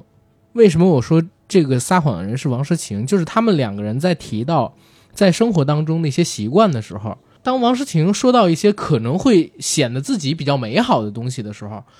老纪的脸色经常是变掉的。然后他在接受这个后采的时候，会表达可能就是真实的情况并不是这个样子，然后自己也不方便当着这么多人的面指出了。如果指出的话，第一可能变成一个更大的矛盾，第二可能会怎么样？其实我我自己的理解，可能王诗晴会是一个在镜头前，或者说在节目里边吧，没有那么真实的一个人。我自己的理解啊，他会想着会我我不要变成像张婉婷那个样子，嗯啊、我尽量要在节目里边儿，或者说我或多或少我得包装自己一下，嗯，他会可能会有这样的一个想法，你知道吗？好，三三反驳他。就是 我看到这个罗这只生代门表我的时自候，己啊， 我看到罗生门，我第一个反应是觉着老纪的记忆是有偏差的，就是这是他的主观意识，他不是故意说我要撒谎或者我要什么，嗯他只是记住的就是这这个意思，但是那个意思有可能不是王诗晴当时嗯真实想表达出来的意思。我我觉得刷碗那个东西无所谓，嗯因为它就一次嘛，这是偶发性事件，谁也不能说明那个东西代表什么。嗯但是做饭那个事儿，你是想讲这一点为什么我会比较相信于老纪？啊？因为你也是这样，不是因为老，呃，是我我还真是这样，我们家我做饭。但是呢，有一点，老纪说自己在家里边做家务什么的，嗯，王诗晴的表情是很淡定的，很正常，甚至会点头附和。但是当这个 王诗晴说自己每天在家做早饭，老纪的那个反应，真的我觉得一般人做不出来。如果他能做出来，那就是《雀刀门》里边赵本山老师那种水平的演技了，真的是这样，因为他们俩的关系始于崇拜嘛，啊。所以王世晴就会已经习惯了，这么多年嗯习惯了，我会在外人面前给你留面子。我觉得老纪是因为不知道为什么他四十岁的人有五十岁、六十岁那种人的思维模式，嗯，就特别像我的那个岁数特别大的前男友，嗯他们就很固执，然后他自尊心很高。嗯，我觉得这一段的话，还真有是一个罗生门。这俩人里边肯定有一个人说的，我觉得啊，我觉得是老纪不，是不是真话。 甭管这个事儿到底是怎么样，但是但我嗯想但插，但我想插一句 等，会儿我先说这嘴，我先说完这一你嘴。先说。那个据说，呃，三三之前的那个比他大很多的前男友，嗯据他说啊，嗯，是钟跃明的原型。 他跟我说的，那我觉得可能是他在说假话我相信他，我觉得他说的是真的。 啊，真的吗？他说度量是照着他写的，没有没有真的，你受了吗他？他原话不是这么说我的没，法接受，我没法接受。他原话不是这么说的，他原话是说有一次他跟都良在一块儿吃饭，然后都良亲自跟他说钟跃民的这个原型里面他哎有是一说部都分凉还是说都凉？ 都良了。说这盘肉都凉了，你听错了吧？都凉了 OK 然后他说钟跃民的这个角色有一部分是借鉴你你的性格，因为我那个前男友也那个是性格是不是较活泼？不是，就钟跃明比较活泼，他就说我觉得是这样钟跃 民他啊他也是部队大院长，不是他让他，我觉得是这 样，经常会有一个问题是啥呢？嗯就是我们大家一起在一个饭局里边吃对饭，是有吹牛逼的成分然后在哦了。大家聊的时候，就是说其中有一个人有作品，嗯哎呀，你这作品怎么样？里边那谁我可喜欢了。然后大家会，哎呀，其实这些作品综合了我们，对就是这，啊对对是对吧，后来是我冷静下来之后，我也想到了这种可能性。哎，所以他是哪个大院儿的？他是空军大院，空军。哎呦呦，，第一大院儿嗯，马未都他们那个大院儿的，嗯，听完你们这一番激烈的辩论啊，嗯我要想讲的是，大家。如果有这种呃同居生活的话，应该对也有这种想象，啊怎么可能他就做的这么完美？嗯对人人都是阿甘吗？ 是不是？我我我说实话，我们因为我做 说饭，所以我就不想洗碗。嗯，但是你知道，如果我不洗 碗，嗯，就我们没家人我洗我们家的碗会堆在水池子里边儿，堆好久。然后这又是从侧面说了一下，抽了一下他 他自己的老婆。我觉得这样对甘夫人很不公平。下次我们要让甘夫人自己畅所欲言啊，我们不所以能听一家之言。不，对所以你一我讲我就信啊， 听我讲， 你就像老纪讲我就信呢、听我讲，所以我会选择一个什么方式？啊，就是第一，我们俩就比，就看 谁谁能忍谁谁能忍更多懒时间久 OK。当然了，大多数时间还是他刷，因为我做饭，我做饭，我总不可能我还刷碗吧？这个东西，就大家分工合作，就找个阿姨就行了， 也不用舍这不样。得，舍不得，我特别抠， 我特别抠，舍不得我舍舍不不得，得我这没钱，对我他舍不的这得。一点，他要不抠还不能跟我做朋友呢。 我就看中他抠这一点， 我告诉你，抠这是一点，第二一第二一点是啥？我们家是这样，如果俩人就是吵点小架，嗯，然后会我呢，一般可能会先去刷个碗，低个头就把啊那个可能已经积累了三四天的碗，啊我就哎，这我来刷一个，操！哎，但你刷完以后，你去找甘夫人的时候，夫人也没有跟你说，但是你做这些完全都弥补不了你之前的那个错误。那我就把厕所再刷一遍喽， 那就扫个地喽，然哇，后你是性格好好没有开玩笑啊！他他性格真的挺 好的，嗯、然后那个 那个这这是开玩笑啊， 但是老纪这个咱们俩居然产生如此之大的偏差，我没想 到，呃因为 AD 知道，就是嗯我其实对他们两个人婚姻当中谁对谁错，我可能都不是特别在意，嗯我比较在意这个人是不是假，啊，我交朋友其实最看这个人他本身的性格真不真真不真。我觉得不真的人没办法跟他做朋友，因为就是嘖啥事儿都跟你藏着点儿什么的话，我我心里就会很不舒服你。知道吗？所以我觉得盖可以和我们成为最好的朋 友，他最真。可是我就是这么真，哎 呦我操！对， 所以所以就是我，当我看到他们这对夫妻里边儿，可能像老纪说的那样，就是我我因为我只是听老纪这么说啊，嗯可能王诗晴有点面对镜头伪装自己的话，我对他的评价一下就下来了。我觉得他如果首先还是那句嗯话，我不同意他说的是假的，但是如 是果是嗯我已经收到了，嗯嗯如果他说的是假的，他也不是因为他人假嗯来做这件事情。这个事情昨天晚上正好发生过，我跟我的一个朋友在聊天儿，然后我们俩不知道为什么就聊那种很深的天儿，我就跟他分享了我在美国时候有一个前男友，我们现在还是很好的朋友，嗯他是唯一一个我可以做朋友的前男友。嗯昨天晚上我跟我那个朋友说的是，我在美国过得其实很不开心。当时跟这个前男友在一块儿，他并没有给我提供太多的情绪情价感值支持，对他很自私。然后他要求我这个，要求我那个，我每天给他做饭，给他洗衣服，啊给他做饭，给他洗衣我无服法，想象，送他上下上下学。当时我已经上班了，对，然后去大到哪儿都去接他。然后他在美国，我们俩在一块儿四年的时间，最后一年他去了纽约，我在旧金山。他在美国这么长时间，他不会签小费，他不知道小费要怎么算，都是我都帮是他你做的，结是不是我结，啊啊用他的卡，但是他不会啊算数，就这些细微的东西他不管的。嗯，嗯，我就说了这么多，但其实哦，嗯我没有天天帮他洗衣服、做饭，我可能帮他洗过几次衣服，我可能帮他收拾过几次行李箱，啊我可能帮他对，然后你就送说过天几次天，饭而已。啊，当然了，那就怎么是我怎么需会要是的时天候，天的对对，我嗯需要的时候，他也没有给我提供那个支持，但是我只是想通过我的叙述来拉大这个对比，来证明我很难过，我很不容易。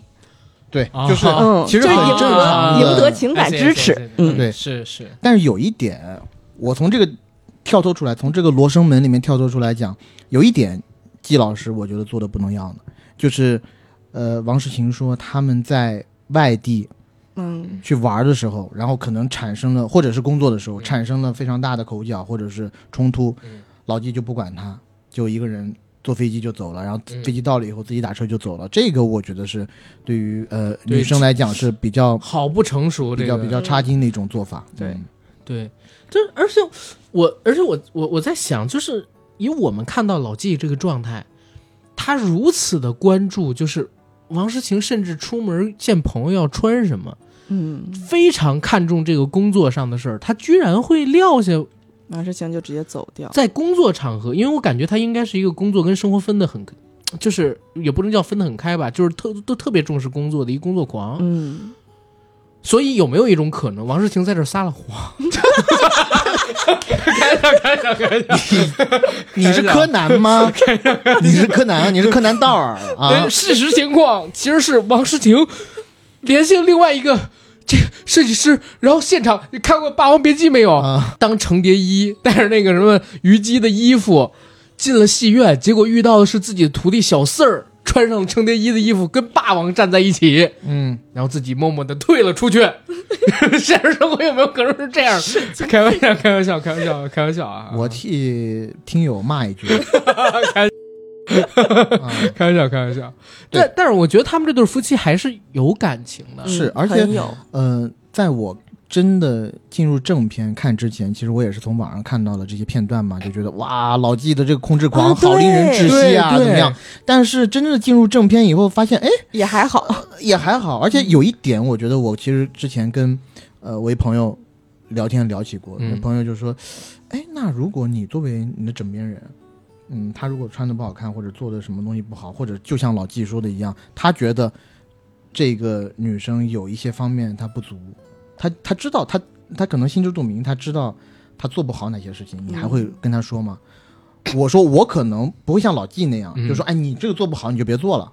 但是我作为你最亲密的人，我作为一个第三者、旁观者清的角度，我肯定会跟他讲，嗯我会跟他说，我觉得你做这个不合不合适。但是呢，我毕竟不是你，嗯，你非要做，你非要去撞那个南墙， 那首先有你， 也就有你了。但这一点，我觉得有一个金句啊，嗯之前也是听过一个女性伟人说的，呃，好像就是三三，你自己说吧，我就不抢你的句子了。对，因为老纪一直在拼命的说，就是他在辩解他的控制欲这件事情嘛。他说：“可是我都是为了你好呀。嗯但是我觉着，就是两个人的关系当中，只有我觉得的好才叫好，就是你为我好。无论怎么样，你说破大天，今天我就想要个梨，你给我个苹果，你给我一卡车苹果，这都不叫为了我好，这不是我想要的。嗯，对，他如果给给你一个 iPhone 十五 Pro Max 五幺二 G 的，可以呀、你看，所以这也是对你好，对 吧？OK，所以有一个好玩的点就是，你看到老纪他在第二期里边好像有在试图改变自己，嗯，对，对吧？嗯，就是他在第一期节目有了这个沟通之后，在随后的几天里边儿，呃他有起码吧，起码尝试从语言上去服软儿，嗯去尊重这个王诗晴，包括去称赞他。对对对，这个可能也是两个人未来关系会有转折点的地方。对，呃，然后我我们再接着往后边来讲啊，说完他们两对夫妻，还有一对就是傅首尔和刘毅这一对儿，嗯你们俩来聊一聊。嗯、我觉得就是一个死字儿啊， 就是，就是这婚姻完了，而且我是觉得没有回头的那种，就是没，我也找不到太多的解决方法。这个除非是剧本，否则很难回头。对，就是吧就是我自己感觉这个东西症结还是在男方身上，嗯而他的这个症结，以我现在来看，除非他可以中一张 彩票，或者说一下子发现了一个国际发明，得了一诺贝尔奖，然后成为了世界世人瞩目的 角色，不然的话都改变不了他自己内心里最疙瘩的那一点，就是女强男弱。在对第二个就是他所谓的一直所谓的这个被需要感，嗯，被需要感，我觉得可以，也可以从某部分上来讲的，就是他有一些地位上的不平等，嗯嗯在他们这段关系里头，男的有点显得过于弱了，而他的思想又没有办法那么的心胸开阔，他自己觉得我自己还是要有一番事业的，或者说他自己肯定不满足于这个现状，嗯而且随着傅首尔的越来越强，我觉得他每一天可能都在受着某种方面的煎熬吧，嗯嗯啊、可能他自己之前的一些老朋友的压力，或者说世俗的眼光，自己做这个全职爸爸，他能不能自洽，或者说他能不能安于现状，我觉得是不能的。从我嗯嗯从前两期的这个观察上来看，而且我甚至有一点觉得。老刘的心意已经定得很死了，嗯，就是在这几年的的过程当中，他可能每一天都在想类似的问题。对，嗯我是觉得老刘他可能心里有一点点疾病，他也说他自己状态不好嘛。我觉得他可能是真的就是病了，他有需点要抑郁。对需要找个人开解一下，怎么样？他现在已经完全封闭，他已经不想做出任何努力了。但是我有时候就是也会这样，就是当我发现这个事情状况没有办法改变的时候，就短时间内看不见它有什么变化的可能性，我会想走。嗯，有可能有没有可能我再开启新的一段，我脱离了这个事情，事情就会变好。嗯，他就是想逃而已，他已经不想再为了这段关系做出任何的努力了。比如说，哪怕跟傅首尔说说你走得太快了，你慢一点儿，你等等我，他都不想付出这个努力。嗯我在看这个的时候，有一个点我印象还挺深的。傅首尔一直提到他需要老刘给他一些东西，老刘没有提供给他，称赞也好，爱也好，哦然后老刘没有给他，老刘给他都是事业上的鼓励，呃，啊祝你祝高你飞、高祝飞嗯福什么的这那的。但是他觉得这不是爱人该给他的，对，祝你高飞这句话，在我看来好像是个祝福啊，嗯就在别很多人看来好像是个祝福，嗯但是在这我个看告来别非常虚，就是虚和非常还有一负种面的一自种话。卑在对里面，祝对你高没错飞。啊没错嗯为什么不能是比翼齐飞？为什么不能是哎呦？确如果实嗯如飞果一起飞不了，如果他就是呃更 active 一点的话，他跟他跟自己老婆说，哎，老婆大人啊，今年您这个事业又步步高升了，嗯他就明年不是这能不个能性把我格啊也规划在你的事业这版这图不就里。带上了再加爱人三了 吗？所以啊，开玩笑，所以说这个就是呃，可能他性格使然了。嗯当然，我觉得以傅首尔今天的地位，只要她自己的老公愿意想办法，就是老刘愿意想办法，嗯嗯愿意怎么样，她其实事业上是可以有突破的，她可以做一些事情的。但只是我觉得，他不想依附在傅首尔下面，对然后去做这些事。而嗯对于在节目的后半程，你没看到她一直在讲，她其实怀念的是他们刚在刚武毕汉业的那段时光，嗯合肥啊，合肥在合肥安徽毕业的那段时时光，就是两个人他们可以共患难，但是不能共享福。嗯，就在那个时候，他们俩生活都比较清贫，然后两个人是互相支持，是一个人字啊，嗯所以呢，呃，他是有一种强烈的被需要感，嗯，但是现在好像傅首尔哦对对对，完全的事业上，我们可以说是碾压他嘛，而且嗯是成为了家里的单轴单轴核心嗯嗯啊，就单一核心了。嗯所有的经济来源应该都是靠傅首尔这边，那他的这种呃满足感、成就感，嗯可能就会变得很少。而我相信，因为它这个事情啊，不是不是很短的时间了，它是很长的时间，而且在到第二期的时 候，他还说他们之前离还过一次，离过一次婚，对，而离婚的当下就是在傅首尔第一次事业要起飞的时候，嗯嗯，那个那个当下他们离婚了，离婚了过后可能还是觉得哎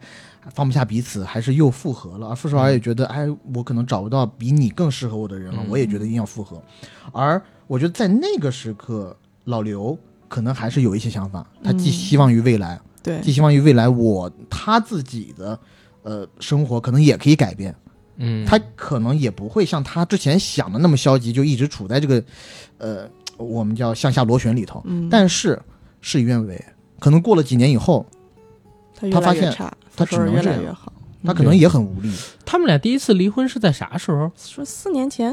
四反正五几年前吧，反正他自己嗯说，就是傅首尔自己说，他离婚的那个当下，就是傅首尔事业起变化的时候。嗯，就是因为傅首尔，我记得他应该一七年去的《奇葩说》啥的，嗯，嗯，然后就所以啊，肯定是在那边红了去了《红了奇葩对说》以后，然后红了以后，才过了一会两有年一然后对些变化。对，我能理解老刘的一点，就是我真的，我真心的觉得他是病了。他现在的这个些情绪，他没有办法去处理，然后改变这个事情是需要很大的勇气的。就是我有相同的经验，我知道我自己有问题，但是我不想去做，我也是有病的，嗯嗯，然后我病的也不轻，就是当你沉浸在那个漩涡里的时候，你知道去看医生或者去做一些其他的改变，能把你从当下的这个情境拉出来。嗯，但是我不想，我只想走，就是逃离，离这个所有的你认为是原因的这个导火线嗯，远一点儿。我我还有一个感觉，就是我们刚才都聊到傅首尔他想要的东西，说老刘给不到，嗯，但是他傅想首要尔改对老刘有一个非常错误的认知，在他认知里边，他一直在说老刘很自洽，嗯嗯但是老刘其实他也有各种需要，嗯，但是这些需要傅首尔也没办法满足他。嗯这期节目里边不是提到一个，就是说老刘在过很多全职妈妈在过的这个生活吗？嗯这个还真是不一样。咱开头的时候就说过，第一，他们离开了原有的城市，嗯去了一个很陌生的城市，而这个陌生城市比原有那个城市要大。老刘也没在城市上过学，也没有这个城市的朋友。然后他作为一个全职爸爸，融不进当地这个全职妈妈的圈子里边去，因为你很难找到跟他有相同时间的，然后年纪差不多的中年男人。你只能找到，要不然年纪比自己更大的，要不然就是带孩子的母亲。毕竟全职妈妈多，嗯然后他也没办法跟人家打成一圈儿，你知道吗？对这这个东西很容易就传出一些不好的绯闻，所以他在那边的生活是非常孤独的。他可能，我觉得啊，他如果真的跟傅首尔离婚，有可能他就回合肥了。对，我觉得很有可能，嗯因为待在上海没有任何的意义。对嗯，但我自己感觉吧，就是这个和他自己本身的个性有关系了。嗯，对就是，嗯、他不能完全的归咎于他是自己是全职父亲了，就嗯没有办法去嗯没错，融入一些新的群体。你要知道，乐观开朗的人或者外向的人。他到到别的地方，他就是在公园里下棋，还能跟别的老头成为朋 友呢。四十岁确实有点尴尬，因为、嗯呃，你应该是事业最好的时候。对，或者说你同年龄段的男人、嗯男生，如果是呃比较想要进取一点的话，现在可能正是一个当打之年，嗯，对或者大家都有自己的事业要忙，那他去跟他相同年龄段的人去攀一个关系，做一个朋友，可能嗯都会觉得有一点点的不合适，而且他们住的那个小区是比较肯定好的一个是小区，肯定是一个很好的小区，嗯里边的男人应该都很成功，嗯，嗯对。但是我他就更自卑。是的对，但是我我我想讲的另外一点就是，有没有一种可能，就是像傅首尔讲的一样，他其实没有傅首尔那么大的野心，就傅首尔傅首尔对有很多的抱负，嗯，对嗯，有很多没有完成想要做的事，事他想要去做，他想要去圆那些梦，嗯但是可能老刘对于他来说，在合肥傅首尔成名之前的那段时光，他觉得就可以了，就就是是一眼看到头就可以了，嗯对，对，这个就是他想要得到的生活，而且现他还有一在嗯个潜台词是啥？就是我之前养家支持傅首尔写作的梦想，嗯那种状态是他比较享受的。对。嗯这个还是在于被大男子需要主嘛义，被需要。对嗯，那他现在的这种这种状态呢，就是首先他的能力大概也就就到这儿了，或者说嗯嗯以他自己来讲嗯，他也并不希望更进去一点。就比如说，他对物质层面也没有那么大的需求，他也不想做一个什么大的生意，做一个什么以傅首尔名字为品牌的一些什么，比如说补教机构啊，或者怎么样。我我我乱我乱说啊，我我寻思。这样子的做法可以比较快的去积累一批资金或者创业什么的，嗯他可能也完全没有这种想法。嗯，他的生活只要可以回到以前就更好了，嗯对，就就很好了。但是现在不能回到以前的原因，他可能想了很长很长时间，是，就是因为傅首尔，傅首尔一直在冲。他如果从这个一直在向上的火箭脱离的话，他可能可以回到他原来他想要过，他觉得嗯他可以回到的那一个比较安宁的日子。但是我想讲的也是，我觉得大概率他也会失望。嗯，嗯，对，他最大的可能就是和傅首尔离了婚，然后拿着几千万的。那叫什么呢赡养？ 赡养费也不是赡养费吧，就是财产嗯回合肥买一个别墅，然后每天去钓个鱼，嗯。就基本上就过这种日子，他一定会觉得无聊的。但是，呃，问一个问题：如果你是老刘，你会怎么做？如果你是傅首尔，你会怎么做？如果我是傅首尔，就是傅首尔有一个点让我觉得很不能够理解，是他一直他上这个节目嘛，一直在说说我只想想来讨论一下，想来看一下我们之间还有没有爱情。嗯可是当问到他的时候，说问到他怎么看待老刘的时候，他一直说的是老刘是最适合我的人，他也没有说嗯说是我能拥有的最好最的爱的人，嗯对他也没说我是最，这是我最爱的人，我就是只想跟他在一起。他只是说老刘是最适合我的人。那所以当你在问出这个人对我还有没有爱情的时候，你问过你自己说嗯你对他有的是爱情吗？如果你对他有爱情，那你为什么你可能不会倒退，但是你可以稍稍微走得慢一点儿，你等等他，你拉他一把。所以，如果我要是傅首尔，我喜欢这个人，我就是想跟他在一起，嗯我就会想办法去解决这些事情。比如说，一天当中最开心的时候是夜里十二点，夜里十二点他会来复盘他今天都干了什么呀，嗯就哪儿做的好，哪儿做的不好，然后明天我要干什么。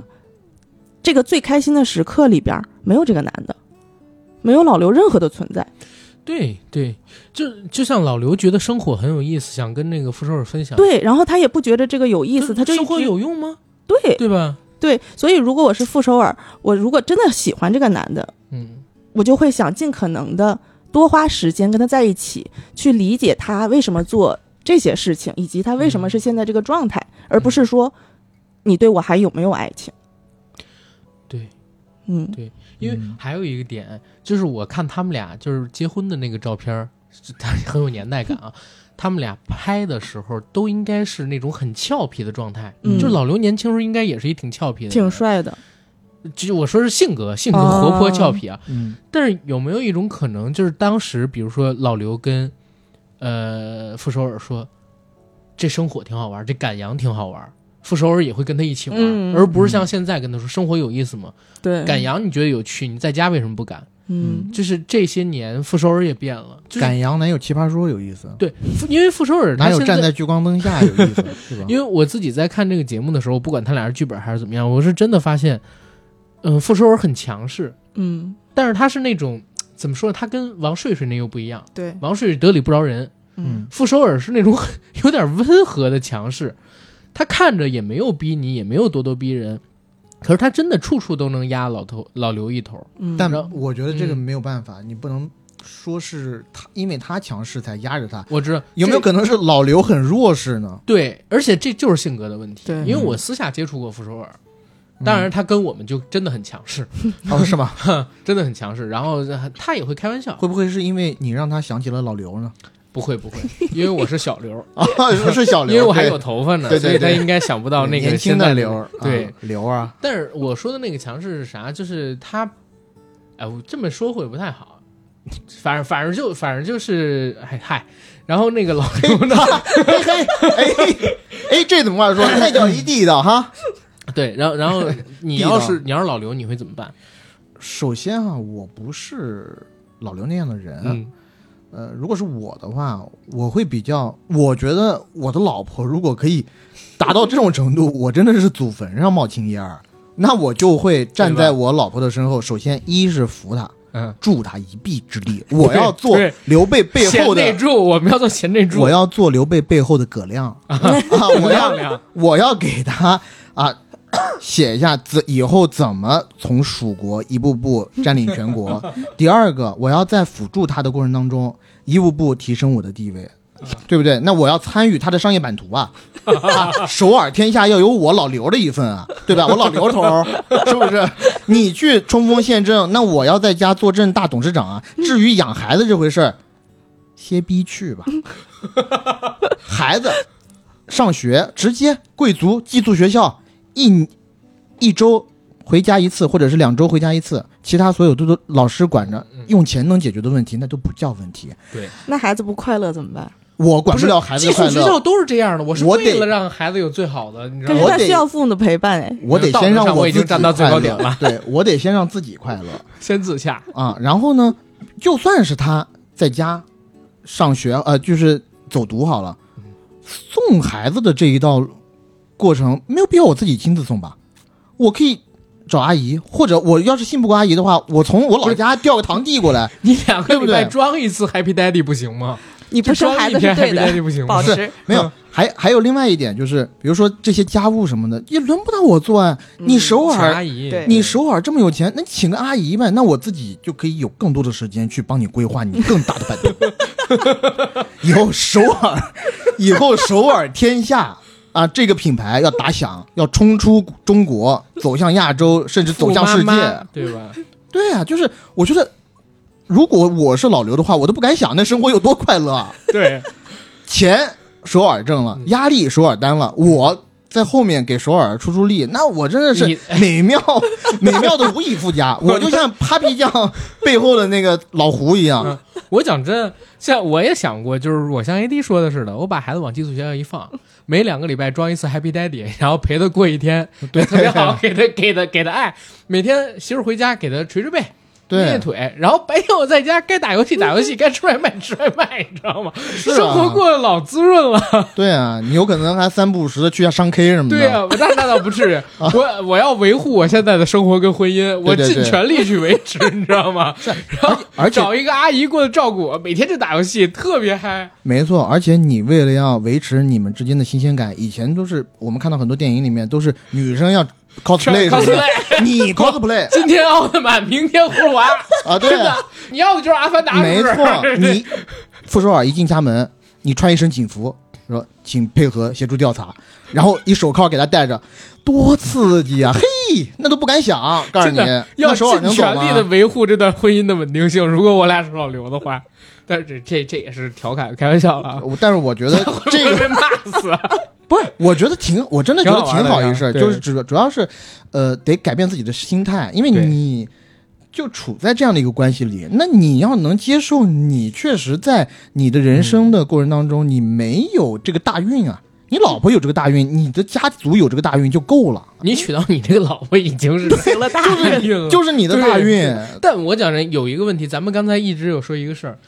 呃，一直有忽略掉一个事儿。你看王睡睡他们这种典型的九零后的夫妻，年纪还比较小吧，对吧？嗯跟咱们差不多是同龄人，你能发现他们好像婚姻里边遇到问题像过家家，嗯，你知道吧？真有点过家家孩子气。然后当老刘他们这对夫妻来的时候，你会发现哇，四十多岁的人，然后孩子也有了，结婚十几年了，这么稳定的人，他们遇到的问题可能不会有刚才我们说到的王睡睡他们冲突那么强烈，但他们遇到的是一个非常致命的问题，对，嗯反而是三十岁左右的这个阶段，就是他们请的夫妻其实是三组年龄的，差不多，嗯除了老纪跟这个老刘他们可能年纪相相对近一点，也刚四十出头，但是他老婆才三十多岁嘛，嗯就是我感觉这种不同年龄段遇到的婚姻上的问题，作为代表性出现在这个节目里边，供大家分析也挺好的，嗯对吧？所以你们觉得，就是老刘和首尔他们这两个已经人到中年，嗯，然后做做决定应该会很准确，也会很负责任的人，他们俩会选择离还是不离？我首觉先，得我不觉得老刘是个负责任的人，嗯，这个观点很新颖很，新颖。嗯来说一说就，是他但凡负责任，他就不会任由这对关系走到这一步。那有没有可能他也是在求救呢？哎，不好意思，怎么猪猪又来了啊？那有没有可能他是在求救？就是一个负责任的人，他遇到的问题，第一个反应是要解决问题。你有情绪可以发泄情绪，没有问题。但是这个情绪过了之后，我们是要解决问题的。嗯，一旦也许他说尝试过解决怎么尝试跟家待着无、果送孩子，啊，我我在谁想也不社交，会不会封闭自己其，实傅首尔也瞒了一秘密，嗯，老刘创过几次，也亏了他好多钱。啊我是我是吹牛逼的，我下面 你们俩如此之认真，我就是嗨，但我的嗯我刚刚在想，跟你这个想想法有一点相似的地方。我在想，会不会他是因为这种所谓的，呃，大男子主义也好，或者是怎么样也对好对，他希望自己的事业还是能冲一冲，但是嗯，他希望的并不是说他开张不开那个嘴，他没有办法跟傅傅首尔说你带我上上节对对目，吧，哎呀，老婆大人，你带我这首上尔节目，天下得有我一份，他跟你不一样，他可能一直在等， 嗯，他可能一直在等说主动说，再哎，见爱人的机会，我把你带上 来，或者怎么样。嗯，他没想到带他的这一次就是再见爱人这一 次，所以他更心如死灰。当拿到通通告单那那一刹那，他心里说：完了，完了，那我还不那我还就说挣啥这呀？一遭了。我对这啊心呐，哇凉哇凉的，真的是哇凉哇凉的。对，好，然后三对嘉宾其实我们都已经说完了，我想让大家再聊一聊观察团嗯，啊，观察团有印象深的、喜欢的、不喜欢的吗？孙一夜喜欢那必须喜欢啊！啊我觉得他特别睿智， 头脑 空空啊，不是不是，没有，我不是觉得哦哎，头脑还空好还好，空，就我是还以为说我们俩很产生巨大偏差了很纯真，嗯很纯真，然后你就是看人好看，臭不要脸。我就是人爱美之心，人皆有 之，是是好吗？他长这得个是我很觉得好没有看什么的问题，而且我觉得董子健配不 上他呀，是不是？是我想要讲的是，其实，在开播之前很长一段时间，我就知道了 Melody 要过去，啊，但当时我以为是 Melody 和她老公对作为嘉宾呢，但没想到只有刘公显一个人坐在那儿，音乐啊，音对乐，音乐就是刘公显、刘对啊英炮女士，对他坐在那儿作为观察团，作为观察团的嘉宾，而且我还发现了一个特点，嗯就是以音乐这种这么喜欢讲英文的人，他应该有收到湖南台给他的 指示，嗯，他她只长说了几次 I know，对他讲英文的次数特别的少，嗯我觉得就这一点来说就很不容易了。嗯嗯，对，我其实，呃，就是孙怡只是觉得她长得好看了，然后呃，我喜欢的那几个嘉宾还是就是彬彬胡彦斌，但胡彦斌在这一期里面，这两期里面，我没有觉得他特别的，呃，出挑，出挑，就是有一点儿负荷，有可能是因为李松蔚和那个黄执中两个人哦他讲的太多了，是啊是，但我有一点隐隐约约的感觉，怎么他们俩有点讲的有一些过于站在道德制高点，嗯，哎，对，这对吧？也是这次我的感觉，我就对觉得今年的这个观察团，我不知过道于是正义，过于不真单一立场，过于讨好观众，对，嗯，他们特别知道观众想听啥，尤其是黄执中。对嗯，黄执中说了一些从道德上边绝对正确的话，对但是他讨论的这个东西跟这个拍摄出来的视频其实关系已经没那么大了，嗯而且就是让你会觉得有点刻意，没错，嗯嗯，这让我想到了《永安镇故事集》里面的，就他讲出这些话，好像是要凸显当下感，对，就要凸显一个史学的功能，要记录当下。嗯，但是作为编剧来讲的话，老谈史挺没意思的，是 吧？如果看过《永安镇故事集》的话，知知道我们在什么说意什思么。对嗯关键是就是比如说黄执中聊到这个社会对女性的这个规训嘛，对，嗯聊哦，就这那一一块大段，我就觉得啊，你干嘛？怎么一对下上升到那个高度我去？就是听了这一段，所以我我节目开始我就会问，身为男性，是不是真的可以切身的体会到女性所面对的所有不公平也好，或者是偏见也好？黄执中老师我没有接触过，但是呢，我我就是想说，他那一大段，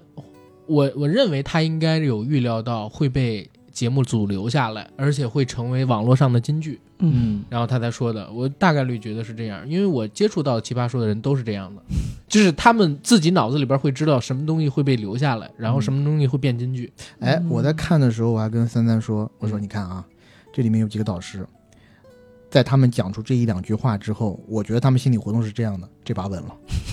这这把我镜头肯定留下来了，你看吧对，，而且啊网点击率肯定蹭蹭的，对，嗯，所以我最喜欢的是胡彦斌。啊，阿斌，我觉得胡彦斌正经聊的有内容，嗯，而且他是唯一一个，就大家所有人都讨好观众的时候，他也讨好观众，但是他会说，但是我们也不能哦，一对，面倒的有，有那么一两次，对，是他会还是比较中立的去说一些东西，对吧？也嗯不能说比较中立的东西，他比较客观一点儿。对啊，因为毕竟煎煮酒无味，对呀、饮一杯为谁毕竟他的热度不靠再见爱人，要靠哥 哥，现在对对吧？他不缺。红嗯颜，对，但我我自己很不喜欢孙怡跟那个 Papi 酱，也不是说很不喜欢吧，我我是很不喜欢孙怡，Papi 酱是一般，哦，你们俩有一些共同点了。是吗？你说你为什么不喜欢孙怡？啊，我不喜欢孙怡和胡彦斌。啊？对，那等等，我我先说我不喜欢孙怡点，然后你说你不喜欢孙怡点是啥？嗯头脑空空头脑空空。我觉得胡彦斌也一样头脑空 空。胡彦斌可不你去空看第二季？哦，我天没看，哎第我二季没有，因为我没有看第二季，哇我就是你纯瞎粹说，你凭。第二季看过的，看过那么一两集。没有，咱他俩看的是那个剪辑我们看那的是那个没有观察嘉宾的那一版，我们哦只是陈啊看哦了。陈陈进进对版我们有只是可能看了有那可能个 OK，OK 嗯 OK，个胡彦胡彦斌特别敏，真的特别敏啊。 但是他特别敏锐，我看的我觉得他感觉这特两对啊集，，嗯，他给我的感觉是墙头草。不是，我我觉得是这样啊，因为你不当能预设一个方向角度，就没有是当这个事件进行发展的不是时候，人是滚动发展的。不，我觉得他说的有点对，是啥？因为其他现场所有的对，观众，要不然就是头脑空空，要不然就已经完全是抱团儿要去讨好观众，对说一些特别政治正确的话了。嗯，所以胡彦斌就是哪怕有刚才说，呃，我们刚才说到那个比较客观的东西，嗯，他自己也会前边先附和嗯，那帮人，然后他再说，但是我们是也不能怎么样。我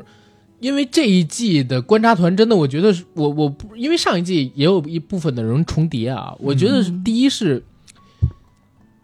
真的太讨好观众了。对，然后第二呢，就是可能大家也怕被喷，他们真的在说一些纯粹政治正确的废话嗯，嗯，啊、我觉得有一个特别明显的一点就是，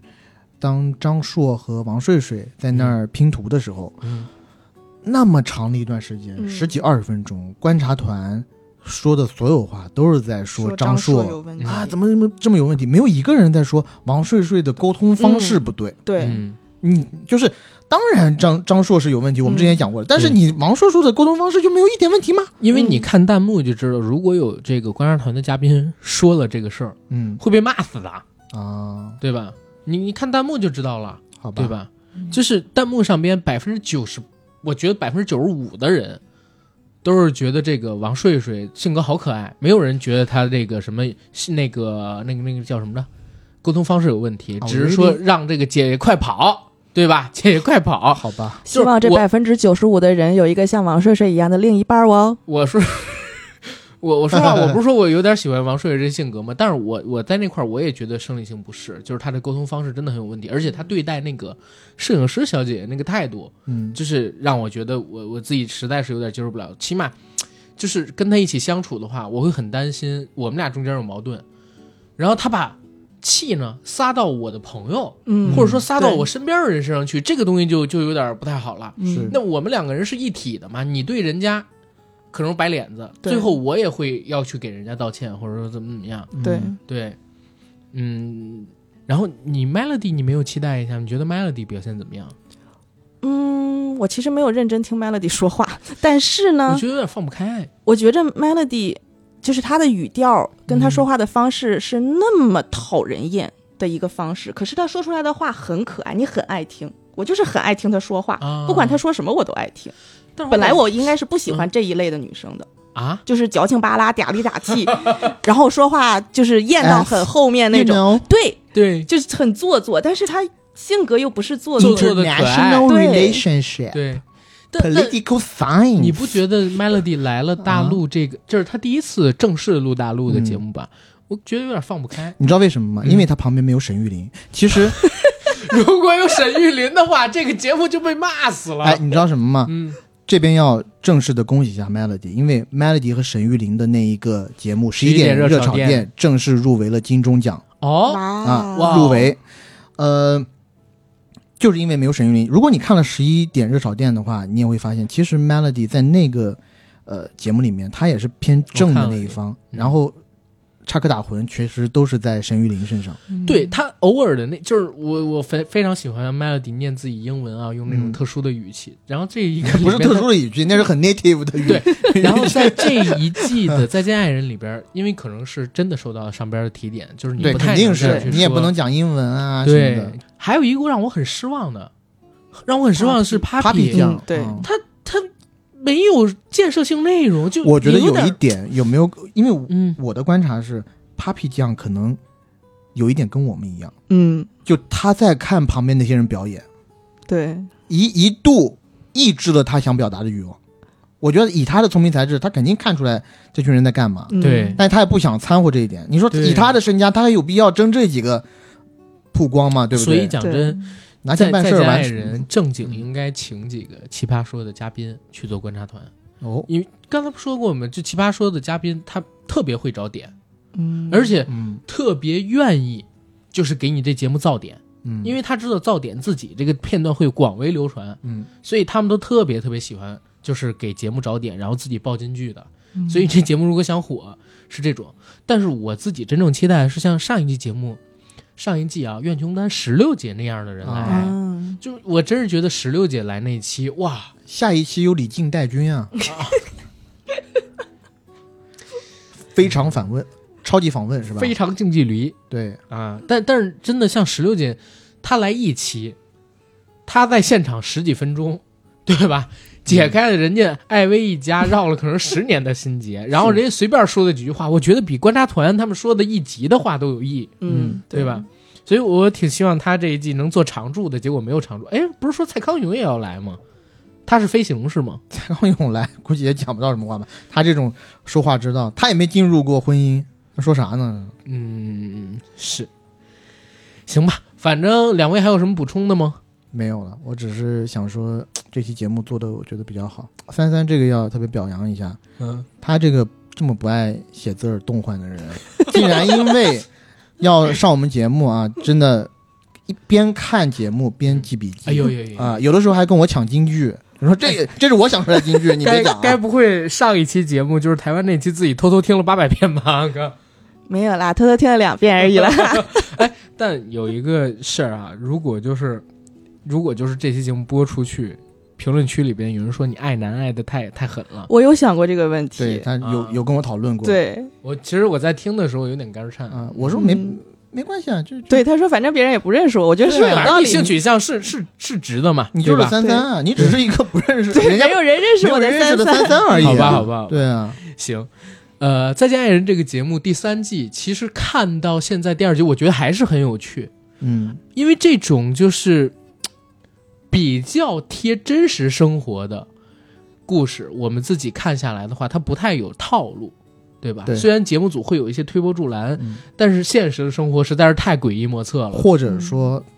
他就算要演，他不能演整集。对，他中间那个情绪情绪爆发了，你可以感觉到，但那东西没法演，那都已经对不管不顾了，什么什么破事儿都往往出提，我觉得好。哎、对，所以这一季的节目，我还是维持跟上一季一样的评价，就是都市生活嘛。现在大家也到了一个不太愿意结婚，嗯然后结婚之后也会面临各种各样的诱惑，情感关系不像过去那么稳定的年代。嗯然后看《再见爱人》这样的节目，当然了，有一部分人是更想离婚了。可是我感觉很多人在看的时候会发现。这些被观察者，就是素人嘉宾身上所存在的问题，进而带入到自己，对，对，有可能会帮助自己在未来的生活中规避掉一些，或者说改掉一些嗯小小的毛病或者问题。我觉得还是挺有挺有社会价值的，对嗯对吧？芒果台最近有几档综艺，像什么《女儿的恋爱》《春日迟迟再出发》《妻子浪漫旅行》，还有这个《再见爱人》啊，是拍了婚姻的各个阶段。但我自己觉得《再见爱人》这个综艺是我自己比较喜欢看的，我不知道两位是不是了。我们还是挺喜欢看的。对嗯所以，嗯，现在播到第二期，刚才我们聊到的内容呢，只是节目里播出的很小很小的一部分。如果大家现在还有没看的，听了我们这期节目想去看的，欢迎啊到芒果 TV 上边啊去搜一搜《再见爱人》第三季。嗯，如果你要是想看那种纯粹让自己窒息的，想看特别撕逼的，也可以搜一下第二季。剪辑，对啊对，就第嗯二季全集你都可以，是是是，一个喝酒跟打牌，一个这个 各种装 逼，对疯了啊！就是就说一些一，而且啊，我最讨厌卢哥的一点就是他在描述苏诗丁，或者说他有一块巨大的遮羞布，就是我觉得你这个艺术。背离的初心，你现在做的东西不够艺 术，我都不知道他自己知不知道自己在说什么。是。好，那再见很难，再见不难。然后我们今年的《再见爱人》第三季聊到这儿就应该结束了。明年还会不会做《再见爱人》的节目呢？到时候就看这个节目是不是又请来了有意思的嘉宾啊，是剧集内容会不会很有趣？节目最后做个广告，我们的《硬核说》已经在全网各大播客平台同步播出，欢迎各位收听、订阅、点赞、打赏、转发。我们想加群的加 J A C K I E L Y G T，让我们的管理员拉您进群，和我们一起聊天打屁。同时，想了解节目主播最新动态的，欢迎在微博搜索“硬核班长”以及 “AD 钙奶喝奶”两个微博账号，关注我与 AD。好，这期节目到这儿了，谢谢大家，拜拜。拜拜拜拜。